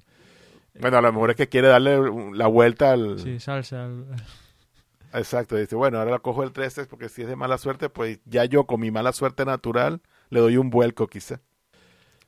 Pues. En fin. Siguiendo con McLaren, pues. Eh, ¿Dónde tengo yo aquí? Baton va a llevar el número 22. Curioso, es curioso porque Baton ganó su campeonato del mundo con Brown GP con el número 22. No sé si ha sido por eso o por alguna situación especial, pero ha cogido el 22. Y su compañero de equipo, que es otra de las novedades de- del cara al 2014, Kevin Magnussen, que sube de las World Series directamente a McLaren, ha optado por el número 20 que yo es un número bonito. Y a ver, a ver cómo le va la temporada a Magnussen porque va a tener presión, ¿no? Siendo McLaren. Pero, pero ahora esto de los números, por ejemplo, el año que viene, Vettel si le da, porque bueno, eso de que como sube el campeón, coge el número uno me parece tan, bueno, tan sin sal como Vettel, pero en fin, que si el año que viene puede coger otro, o Sí, ya esos sí. números quedan, estipul quedan estipulados, o cada año ha- hacen una lotería No, no, de no. números otra No, vez. no, no, esto está estipulado y esto salvo que presenten una pues a la FIA pidiendo cambiarlo por alguna circunstancia especial, imagino. Eh, esto no se cambia, esto queda así para siempre. Y como decía al principio, Ah, vale, Vettel vale. eligió el 5, pero ha optado este año, pues el 2014, por llevar Claro, el- pero cuando dices ha optado este año, ¿qué quiere Exacto. decir que el año que viene va a usar el 5 o Bueno, qué? Si no es campeón del mundo, solo le queda el 5. O sea, que el 1 el uno sigue estando libre para que el campeón, si lo quiere usar, lo use. El 1 solo le entiendo. puede llevar el campeón del mundo, exclusivamente. Y se le Ah, da a ok. elegir si quieres llevarlo o no. En este caso, Vettel ha decidido llevarlo. Eh, seguimos. con Williams. Williams. Sí, porque, porque todo el mundo no, no se da por enterado que él es el campeón. A muchachito. No, pero Osvaldo, Osvaldo, tampoco le, le piques Sí. por ahí. Es, eh, yo creo que en, en varios deportes es, es habitual el que, el que el número uno se reserva al campeón y yo creo que todos los pilotos lo van a, lo van a ejercitar. No. No, hombre, igual, todo el mundo ahí. Ay, ¿qué número? El 8. Tienes, no sé, ¿hasta, hasta qué número podías coger? ¿Hasta el 100? ¿Qué sé yo? Entonces, no, yo voy a coger el número 5. Oye, coge un número del Pero- 77 o qué sé yo. Un número llamativo. Ah, no, yo voy a coger que el 3. coja el número Pero que Dios quiera, no te metas con él por eso, métete con otra cosa, pero déjale, le gusta el 5, es el 5. Joder. Ay, yo, yo soy el campeón, voy a ser el 1. Que me refiero que si lo que quieren es darle un poco de vidilla a esto, pues con los pilotos. Pero mira, mira No- Hamilton no están el ayudando 44. ¿No te parece vidilla eso? Bueno, pero el único, el único, porque todos los demás que. Espera, Ay, espera, no, yo llevo el viene más. 7. Williams. Williams que Joder. sigue con botas, que va a llevar el 77 para hacer la coña Ah, esa de ves, las tú ves. Está bien, ese, ese número me gusta. Y su compañero Williams, Felipe Massa, va a optar por el 19. Que bueno, clásico para. para Sí, el Lotus 19, es un clásico, el ¡buh! 19. 19, existiendo el 74. Mira, Oye, claro, pero hasta qué número. La cosa es agarrar un número que no existía, un número por allá votado, 88, qué sé yo. llegará. Pero vas a agarrar los mismos números que ya existían. Llegará, llegará. No, hombre, dale, dale vida a esto si te están dando la ocasión de que Emma, cojas un número, Emma, coges uno pi llamativo, no se podía escoger, diferente. No, sí. Vaya, vaya. Ese es el único, el único que hubiera satisfecho 100% a Osvaldo. O sea, hay que decir, hay que decir que iban del No vale, 1 pero- hasta, bueno, el 1 no, de- del 2 al 99. No es como, por ejemplo, que en las Superbikes americanas que pueden elegir el 100 no sé qué. Bueno, aquí hay el O el 0-0, que hubiesen agarrado el Sí, 0-0. el de- el de Pierre no 0 doy creo una. que se ha llevado una vez, ¿no? En la Fórmula 1 el 0-0 se ha llevado... El- no, el, el 0 se ha llevado Eso, dos veces. dos el veces. 0. Seguimos aquí en Sauber. Sauber, que una de las novedades para el 2014 es que Sutil cambia de equipo de Force India Sauber y va a optar por un número que, que le va a gustar a Osvaldo. El 99. Ahí, de malote. Ah, está bueno, está bueno. 99. sí. Y su compañero en Sauber, Esteban Gutiérrez, va a llevar el número 21. Y después, para ir acabando, me quedan Toro Rosso, que yo creo que van a llevar los... Aquí casi que no han elegido, ¿no? Porque Bernia va a llevar el 25 y Kvyat el 26. Y en Force India última, bueno, la última escudería creo que me queda, pues Nikon Hulkeberg, que como decía ha cambiado de Sauber a Force India, va a llevar el 27, que el 27 al parecer es porque Gilles Villeneuve llevaba el 27. Y su compañero de equipo, eh, que es Sergio Pérez, que es una de las novedades para 2014, que una vez que, que McLaren le ha dado la patada ahí a última hora, pues, eh, pues bueno, ¿a qué equipo iba Sergio Pérez? no Pues Sergio Pérez, ¿dónde tengo yo aquí a Pérez? Pues va a llevar Sergio Pérez el número 11. Y quedan pues eh, Marusia, que eh, Bianchi va a llevar el número 17, y Chilton, que lo han anunciado hace dos tres días que continúa en el equipo, pues no se sabe qué número va a llevar. Y los dos pilotos de Caterham, pues estamos a la espera de, de qué número eligen. Pero en principio esos van a ser los números de la próxima Fórmula 1. Y Interesante, la otra, interesante Sí, sí. pareja, interesante pareja Hulkenberg y Pérez en, en el mismo equipo, ¿eh? puede dar mucho juego. No, y Groyan y Maldonado. ¿No has visto ya las fotos de los, de los, de los porrazos que se dieron en GP2? Eso va a estar, eso va a estar interesante y medio. Qué grande. Lo de Groyan y Maldonado en Lotus. si hay alguna pareja para echar el ojo importante. Y otra, otra de las novedades de la FIA que ha dado para hablar mucho es que el último gran premio del año, es decir, en este caso sería el de Abu Dhabi de cara al 2014, va a contar doble, doble puntuación para todos y, se ha aprobado y en principio va a ser así. Ahora tiene que la FIA echarle un vistazo a eso porque Eccleston al parecer quiere o tres carreras o que puntúen doble las tres carreras últimas o si no ninguna y se ha optado por una que no le gusta a él que es la que se ha aprobado finalmente que es que la de Abu la última carrera puntúe doble. Habrá que ver si pues se continúa así, si cambia. Hay que recordar que hace unos años se aprobó el tema de las medallas y finalmente se diluyó eso y hay que ver qué, qué va a pasar este año, que a mí me parece algo surrealista esto de, de, de, de que puntúe la última carrera más. Vería algo más lógico dentro de lo normal las tres últimas o algo así, pero no sé, a mí me parece surrealista esto de Tiene- que la última puntúe doble. Tiene No. mucho sentido, ¿eh? Tiene mucho sentido. ¿What? Ay, sabía, gracias, gracias Osvaldo. No, ¿What? tiene mucho sentido. Claro, este es la- eh, porque es lo único que le ves de chance a, Alonso. no, ¿o qué? no, no, en serio. El- Vamos, eso es una chapuza. A Eso ver, es una chapuza, Gerardo. Osvaldo, Osvaldo. Osvaldo. Primero, o sea, eh, el- desde Boxes funciona así. Primero el argumento y luego entras tú. O sea, no, no, no, lo hagamos al revés. Vale, perfecto. Pero es, pero es que igual. No, vale, es argumenta, tiene ver. mucho sentido eh, el, el que, el que se haga un cambio así de cara a intentar evitar eh, la cantidad de dinero que habrá perdido Ecclestone en esta última temporada. Las audiencias, desde el momento en el que Sebastian Vettel se proclama campeón, las audiencias que no sean, digamos, fuera de Alemania y, digamos, fieles de, Bet- fieles de Vettel, bajan muchísimo. Y eso se traduce en perder muchísimo dinero. Entonces, el, el proponer que una, que una carrera valga el doble eh, hace que, en este caso, eh, si Vettel ganó pues por noventa y pico de puntos, nada, pero con, cin- con que hubiera llevar una ventaja de 46 puntos, pues eh, seguía teniendo posibilidades en este caso Fernando Alonso, el año que viene, quien sea, ¿no? Entonces, desde ese punto de vista, mm, es interesante. A nosotros nos puede parecer contrarias a un deporte que recordemos que la Fórmula 1 es uno de los pocos deportes que reconoce abiertamente que es un negocio. Pues eh, a mí me parece bien, ¿por qué? Pues porque me va a hacer tener más emoción hasta el final y me va a evitar, con un poquito de suerte, eh, que las dos o tres últimas carreras, y, entiendo también que Eccleston quisiera las dos o tres, pero las dos o tres me parece que, es eh, abrir demasiado la baraja y que un piloto que esté a, 140 puntos, pues todavía tenga posibilidades matemáticas cuando, quede un mes para terminar, eh, pero lo que va a hacer es darme más emoción de cara a las últimas carreras. Que deportivamente un piloto puede decir, oye, ¿y yo por qué tengo que...?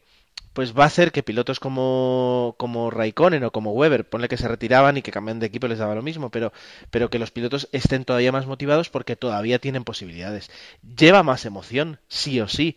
Adulterando, bueno, eh, también en su momento se dijo en el año 90 que, que, hacía el turbo entrando, que, que hacían las ayudas, que hacía un coche con ABS, que sí, que no. Así que, ¿por qué no? ¿Por qué no? Ese es el argumento. Ahora. Ya, bueno, pero yo, yo tu argumento te lo. Eh, ¿Cómo te explico? Sí, lo, lo acepto, pero bueno, obviamente no lo comparto. A me parece una chapuza y que para dar emoción hay miles de otras formas y no eso. Pueden hacer mil y otras vainas menos eso. Entonces, a mí eso me parece una chapuza total. Y Eccleston, lo del dinero, al final él ya tiene, él ya cuando las, las, carreras están cerradas, ya él tiene su dinero en el bolsillo. El que pierde o el que gana ahí será el patrocinador que ya le pagó a Eccleston, pero o la, la, quien ya pagó los, los, derechos, pues ya los, ya quien los pagó, los pagó y Eccleston lo tiene ya asegurado. Haya doble puntaje en la última carrera o no los haya. Eccleston ya tiene el dinerito en el bolsillo, entonces, nada, a mí realmente me parece una chapuza. Y que si lo que quieren es darle emoción, que se inventen otra cosa o que dejen de cambiar tanto todos los años o qué sé yo, pero esto de los doble puntajes me parece a mí que no es la, la vía correcta para intentar cambiar el aburrimiento que se ha vuelto la Fórmula 1 en los últimos años he dicho. Bueno, de, de, momento está aprobado, como decía, y está pendiente de revisión. Y habrá que ver cómo sucede, porque os acordáis, con el tema de las medallas que quería Eccleston, se aprobó, pero al final se deshizo en pedazos. Y bueno, de momento está aprobado, que la última carrera, pues el ganador llevaría 50 puntos y se puede dar la circunstancia. Bueno, siempre que pasa una cosa de estas, miramos al pasado y, por ejemplo, el del 2012 el Mundial se lo hubiera llevado Fernando y uh, habría alguna cosa así más extraña, seguro. ¿Qué más? Eh, decisiones así de la FIA importantes de cara que tomó a finales de año, pues tampoco muchas. Después lo que sería las que ya conocemos, ¿no? El tema del motor nuevo, eh, el tema del el ERS que decía antes Dani, y, poquitas más, ¿no? Yo destacaría, por un lado, el tema del combustible, que los, cada coche deberá correr toda la carrera con un mínimo de, el, máximo de 100 kilos. Esos son 50 kilos menos que lo que usaban los coches este año, el 2013 y eso va a suponer un, un, un problemón gigantesco, yo creo que para, para las escuderías, ¿no? Yo creo que va a ser una las carreras van a ser radicalmente distintas porque por un lado va el, los motores eh, van a ser menos potentes con la ayuda del ERS que un máximo bueno le va a dar en torno a 160 caballos y tal que son unos 33 segundos por vuelta más o menos eh, por, un lado tendremos la fiabilidad de los motores, bueno, más que motor habría que hablar de tren de potencia, que sería el propio motor, el turbo, el sistema del ERS. Si alguna de estas piezas del tren de potencia se cambia, pues penalización que te cae ya no es como, como ahora, ¿no? Que si el KERS te fallaba, pues no tenías ninguna penalización, salvo, pues eso, que pierdas la sesión o te quedes fuera de carrera, no había ninguna penalización deportiva, ¿no?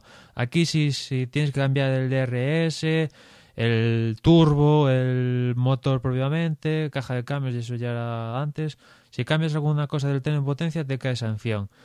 Y hay que ver, eh, buscar el equilibrio entre el rendimiento del motor, su fiabilidad y después conjuntar todo eso con los 100 kilos por, por carrera que van a, tener como máximo cada piloto, con lo cual pues podemos ver que, una pues no sé, por poner un ejemplo, ¿no? Que primera parte de carrera lentos y de repente apretan hacia el final o al revés, ¿no? Que aprieten mucho al principio y después se vaya muy lento para ahorrar combustible y o el motor que está a punto de cascar o alguna cosa de estas.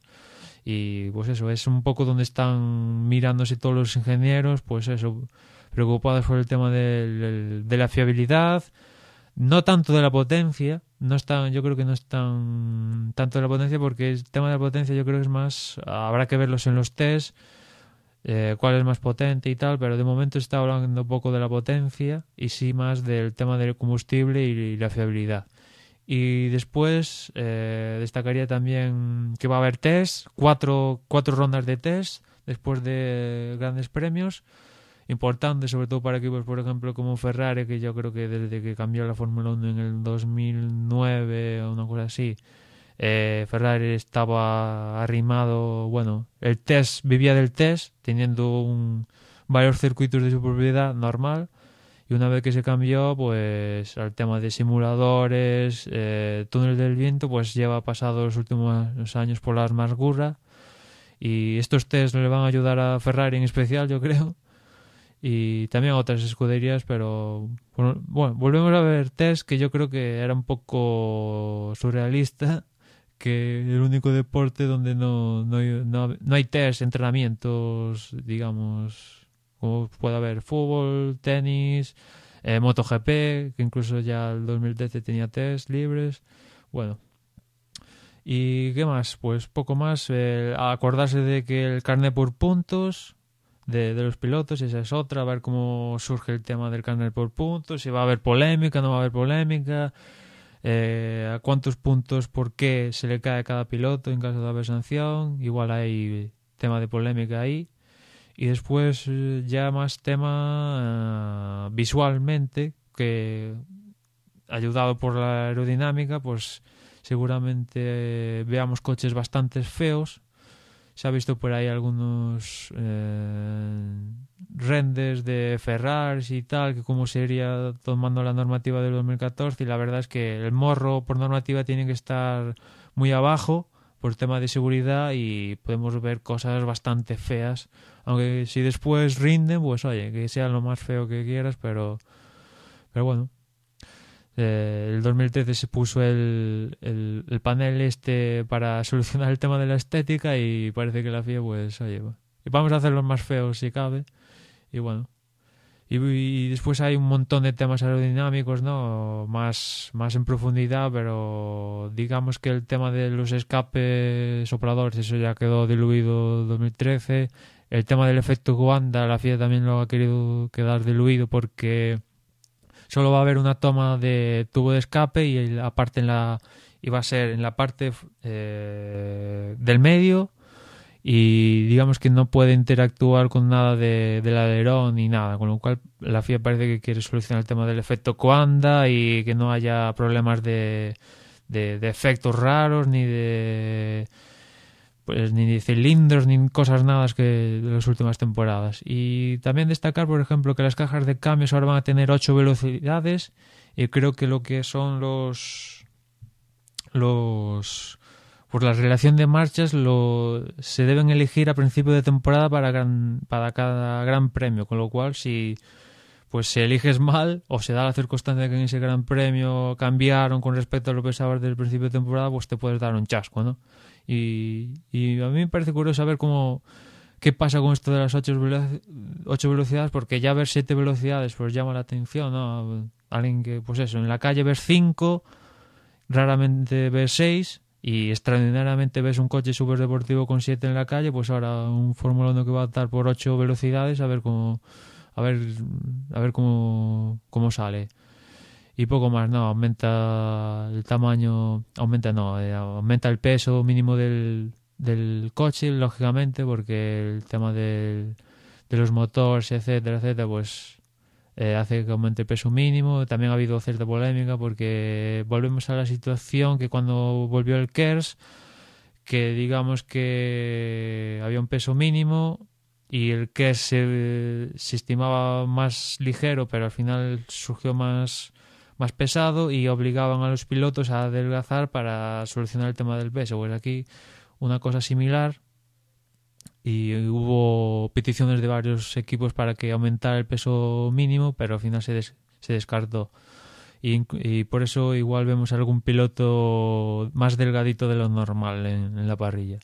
Y por lo demás, no sé si queréis destacar vosotros algo nuevo del nuevo reglamento 2014, que bueno, hay que ver las cosas en pista en el primer test en Jerez y ver los primeros coches que hay algunas, por ejemplo, Lotus no va a ir a esos primeros test de de Jerez es la única que ha dicho oficialmente que no va a estar, el resto de momento van a estar, de momento no hay ninguno descartable y a ver cómo surge esta nueva Fórmula 1. No sé vosotros qué esperáis del 2014 con esta nueva normativa. Pues mira, Manuel, como tú decías, eh, es una nueva Fórmula 1. Eh, yo creo que, que pues, en las primeras eh, carreras y en los primeros podcasts que grabemos, pues tenemos que, pues, que hablar de, de, lo bonita que le queda la pintura y de si nos gusta más eh, el endplay de, de, un coche de otro, porque realmente nos hemos quedado sin, sin, sin argumentos, no, pero sin, sin pistas de por qué ha funcionado un coche en una carrera y por qué ha dejado de funcionar eh, otro coche. Eh, es muy interesante porque nos va a permitir aprender más y, entender, no otro deporte, pero un, deporte con muchos matices con respecto al del año pasado no había un cambio de reglamento tan grande como el, como el del 2009 y aún así yo creo que este es todavía más grande eh, y todo eso lo hace muy interesante. Eh, volveremos a tener que madrugar un poco más o prestar antes atención a la televisión porque ahora mismo la, las previas, los previos que hagan las cadenas de televisión, en este caso Antena 3 en España, van a ser muy instructivos, eh, no porque, porque tienen uno, muchos medios a su alcance para explicarnos muchas cosas que vamos a necesitar ahora que lo dices, es otro tema de 2014, pero en relación a, sobre todo España, es que a día de hoy no sabemos cómo lo vamos a ver ni por dónde lo vamos a ver. Eh, MediaPro ha comprado los derechos por dos temporadas. Eh, ¿MediaPro? A... MediaPro, sí. ¿Eso qué es Media ahora Pro. mismo? MediaPro es una productora. Pero antes era, de... antes era la sexta, pero ahora ya no lo es. No, bueno, MediaPro era un sí, accionista de la y sigue siendo pero, un accionista. pero realmente no, no, bueno, yo creo que ya cuando lo compró a tres media ya dejó de ser, creo. Bueno, algo de, alguna bueno, cosa en, debe en, tener. en, cualquier caso, MediaPro es los dueños que no, no están por ahora asociados a un canal específico y los subastará y ahora a ver quién Sí, paga. los, los ha puesto a subasta y esa subasta ya ha cerrado, ya, ya se ha concluido, pero falta saber mmm, por qué oferta se ha quedado MediaPro, si ha aceptado alguna, si no ha aceptado ninguna, si qué nos pasa, ¿no? Se, al parecer, el, que están descartados sí a Televisión Española, por obvios motivos, Mediaset, que también por obvios motivos, ¿no? Teniendo la cantidad de derechos que tiene, eh, imposible dedicarle lo que le tiene que dedicar a Fórmula 1 y quedaría a ver a 3 Media, que es la única que, que quedaría, que sería continuar en Antena 3 y, y la última, esta última semana surgía el rumor de que Movistar ha puesto pasta para comprar los derechos de, de la Fórmula. Bueno, re, adquirir los derechos que a su vez pone a subasta Media Pro. Con lo cual, pues falta por saber dónde vamos a ver la Fórmula 1. Y yo espero que no tarde mucho porque igual nos teníamos aquí marzo y, y no sabemos cómo vamos a verla espero que en febrero al menos ya sabemos dónde se va a ver y todo el tema este. Porque me las veo mal. Y si no, recurriremos a Samsopcast en cualquier caso. Hombre, pero no, no, es HD, no es HD, ni con comentarios en castellano, que por buenos o malos que sean, a veces cuando estás así un poquito alejado, ¿no? Comiendo, pues te pueden ayudar un poquito a, a girar la cabeza en el momento apropiado. Bien, pues eh, chicos, yo no lo sé. Eh, yo por mi parte poco tengo que añadir. Eh, creo que hemos hecho un repaso bastante objetivo y bastante aséptico en este aspecto. No nos hemos liado ni nos hemos repetido demasiados.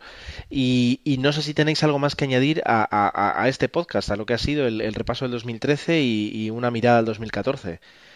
Eh, yo por mi parte no tengo nada más que añadir, así que me quedo, me quedo a vuestros comentarios.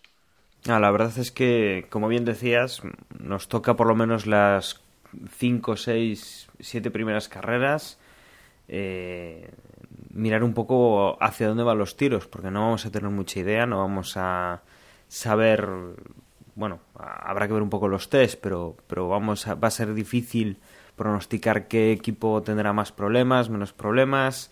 Hay mucho cambio en motor, en electrónica, en, muchas cosas pues que, que, pueden salir mal o que hay algún equipo que pueda pues haber dedicado más tiempo que otro pues a, a esta nueva reglamentación y yo creo que, que, eso, que, el año que viene vamos a tener mucho que indagar, mucho que trabajar durante las primeras carreras para poder tener una idea clara de lo que va a pasar.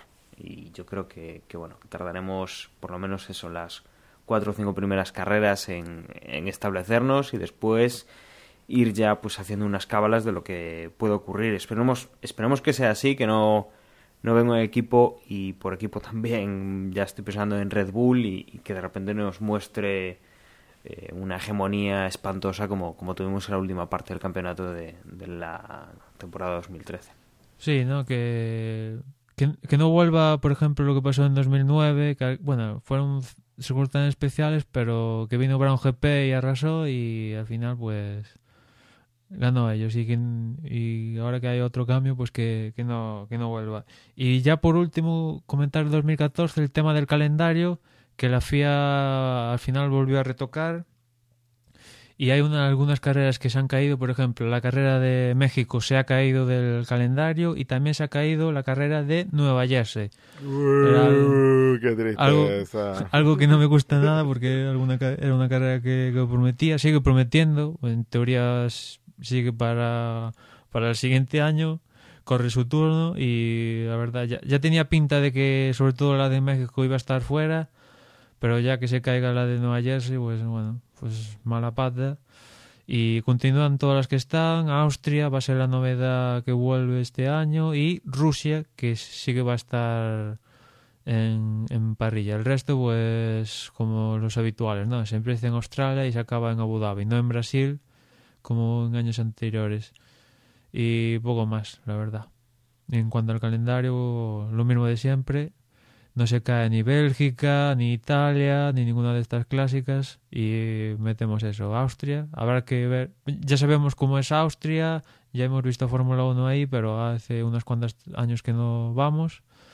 Ya sabemos Austria, ese circuito que es de Red Bull. Bueno, yo, que, Austria es Red, Bull, ¿no? Eh, al país igual algún día le cambian el nombre y le ponen directamente Red Bull. O, hacen un país patrocinado, ¿no? Red Bull Austria una cosa así, no, no lo vería descartable. Y la novedad de Rusia, que es en torno al Parque Olímpico de Sochi 2014, que son las Olimpiadas de invierno de este año, pues en el circuito tiene buena pinta, está, pues eso, en torno al Parque Olímpico y a ver cómo sale el, el Gran Premio de Rusia. Mire, chamo, Rusia y Austria, por muy mal que lo hagan, tienen que ser mejor que India y Corea, así que yo me doy por satisfecho. Muy bien, pues eh, yo creo que hemos establecido ya bastantes eh, incógnitas, preguntas, eh, cosas que durante esta temporada iremos viendo o no, porque todavía no está claro dónde las veremos, pero bueno, seguro que de alguna forma, como decía Osvaldo, lo conseguiremos y se nos plantea una temporada muy interesante como han sido todas las demás, eso hay que decirlo. Por nuestra parte, eh, pues eh, ahora que hemos conseguido grabar este, pues va a ser más fácil grabar un entre boxes. Primero esperaremos, supongo, al menos a los primeros o segundos test para ya tener un poquito más eh, de, chicha, de material del que hablar, ver un poquito ya los coches, cómo se presentan, cómo es esta nueva Fórmula 1 a la que se refería Manuel. Y después de ello, pues podremos, podremos plantearnos grabar un entre boxes y, y situarnos ya antes de lo que será el inicio de esta temporada eh, que traerá muchos cambios, escuderías, coches, pilotos, etcétera, y que estaremos aquí encantados de contarla sobre todo porque nos gusta y nos sigue gustando años después y yo creo que no voy a decir para siempre porque nunca se sabe, pero pero nos gusta la Fórmula 1, nos gusta disfrutarla y nos gusta reunirnos de vez en cuando aquí delante del ordenador porque mm, delante los unos de los otros está un poquito complicado para hablar de Fórmula 1. Tenemos muchas ganas de compartir estas charlas con, con, vosotros, las mismas que teníamos al principio, ya hace, hace unos cuantos años, y ese es nuestro compromiso, el traeros estas charlas, estos debates y, por supuesto, escuchar, comentar, dar respuesta y, y traer aquí todos los comentarios que nos dejéis, tanto en nuestro blog, en nuestra página de Facebook, en nuestra cuenta de Twitter, etcétera, etcétera, etcétera. Por mi parte, nada más, doy las gracias a mis compañeros y nos escuchamos muy pronto. Hasta la próxima. Pues por mi parte que estén muy bien, que estén cargando las pilas para el inicio de temporada y pues nada más recordarles que estamos en Facebook, facebook.com barra desde boxe. Eh, chau. Y recordaros que también nos podéis encontrar por Twitter, la dirección es twitter.com barra desde boxes y también nos podéis encontrar por Google Plus. Eh, nos buscáis por desde boxes y nada más, nos escuchamos en los próximos test como mis compañeros, nada, despedirme esperando esa, esos entrenamientos, esos libres, esos que va a haber en Jerez y ver esos nuevos coches del 2014 y nada, nos despedimos a, hasta la próxima. Y yo no quiero irme sin recordaros, bueno, el sitio de referencia desde box.es y que tenemos pues una aplicación para Android en la cual pues podréis eh, seguir tanto el podcast como el Twitter y el Facebook, donde tendréis las últimas novedades. Eso, nos escuchamos pronto. Mm, recordad que del 28 al 31 tenemos esos primeros test y que, bueno, pues un poco más tarde, cuando podamos digerir esa información, pues eh, intentaremos grabar un desde boxes para ver, bueno, un entre boxes para ver qué es lo que ha ocurrido en esos eh, primeros test invernales. Un saludo y nos escuchamos en breve.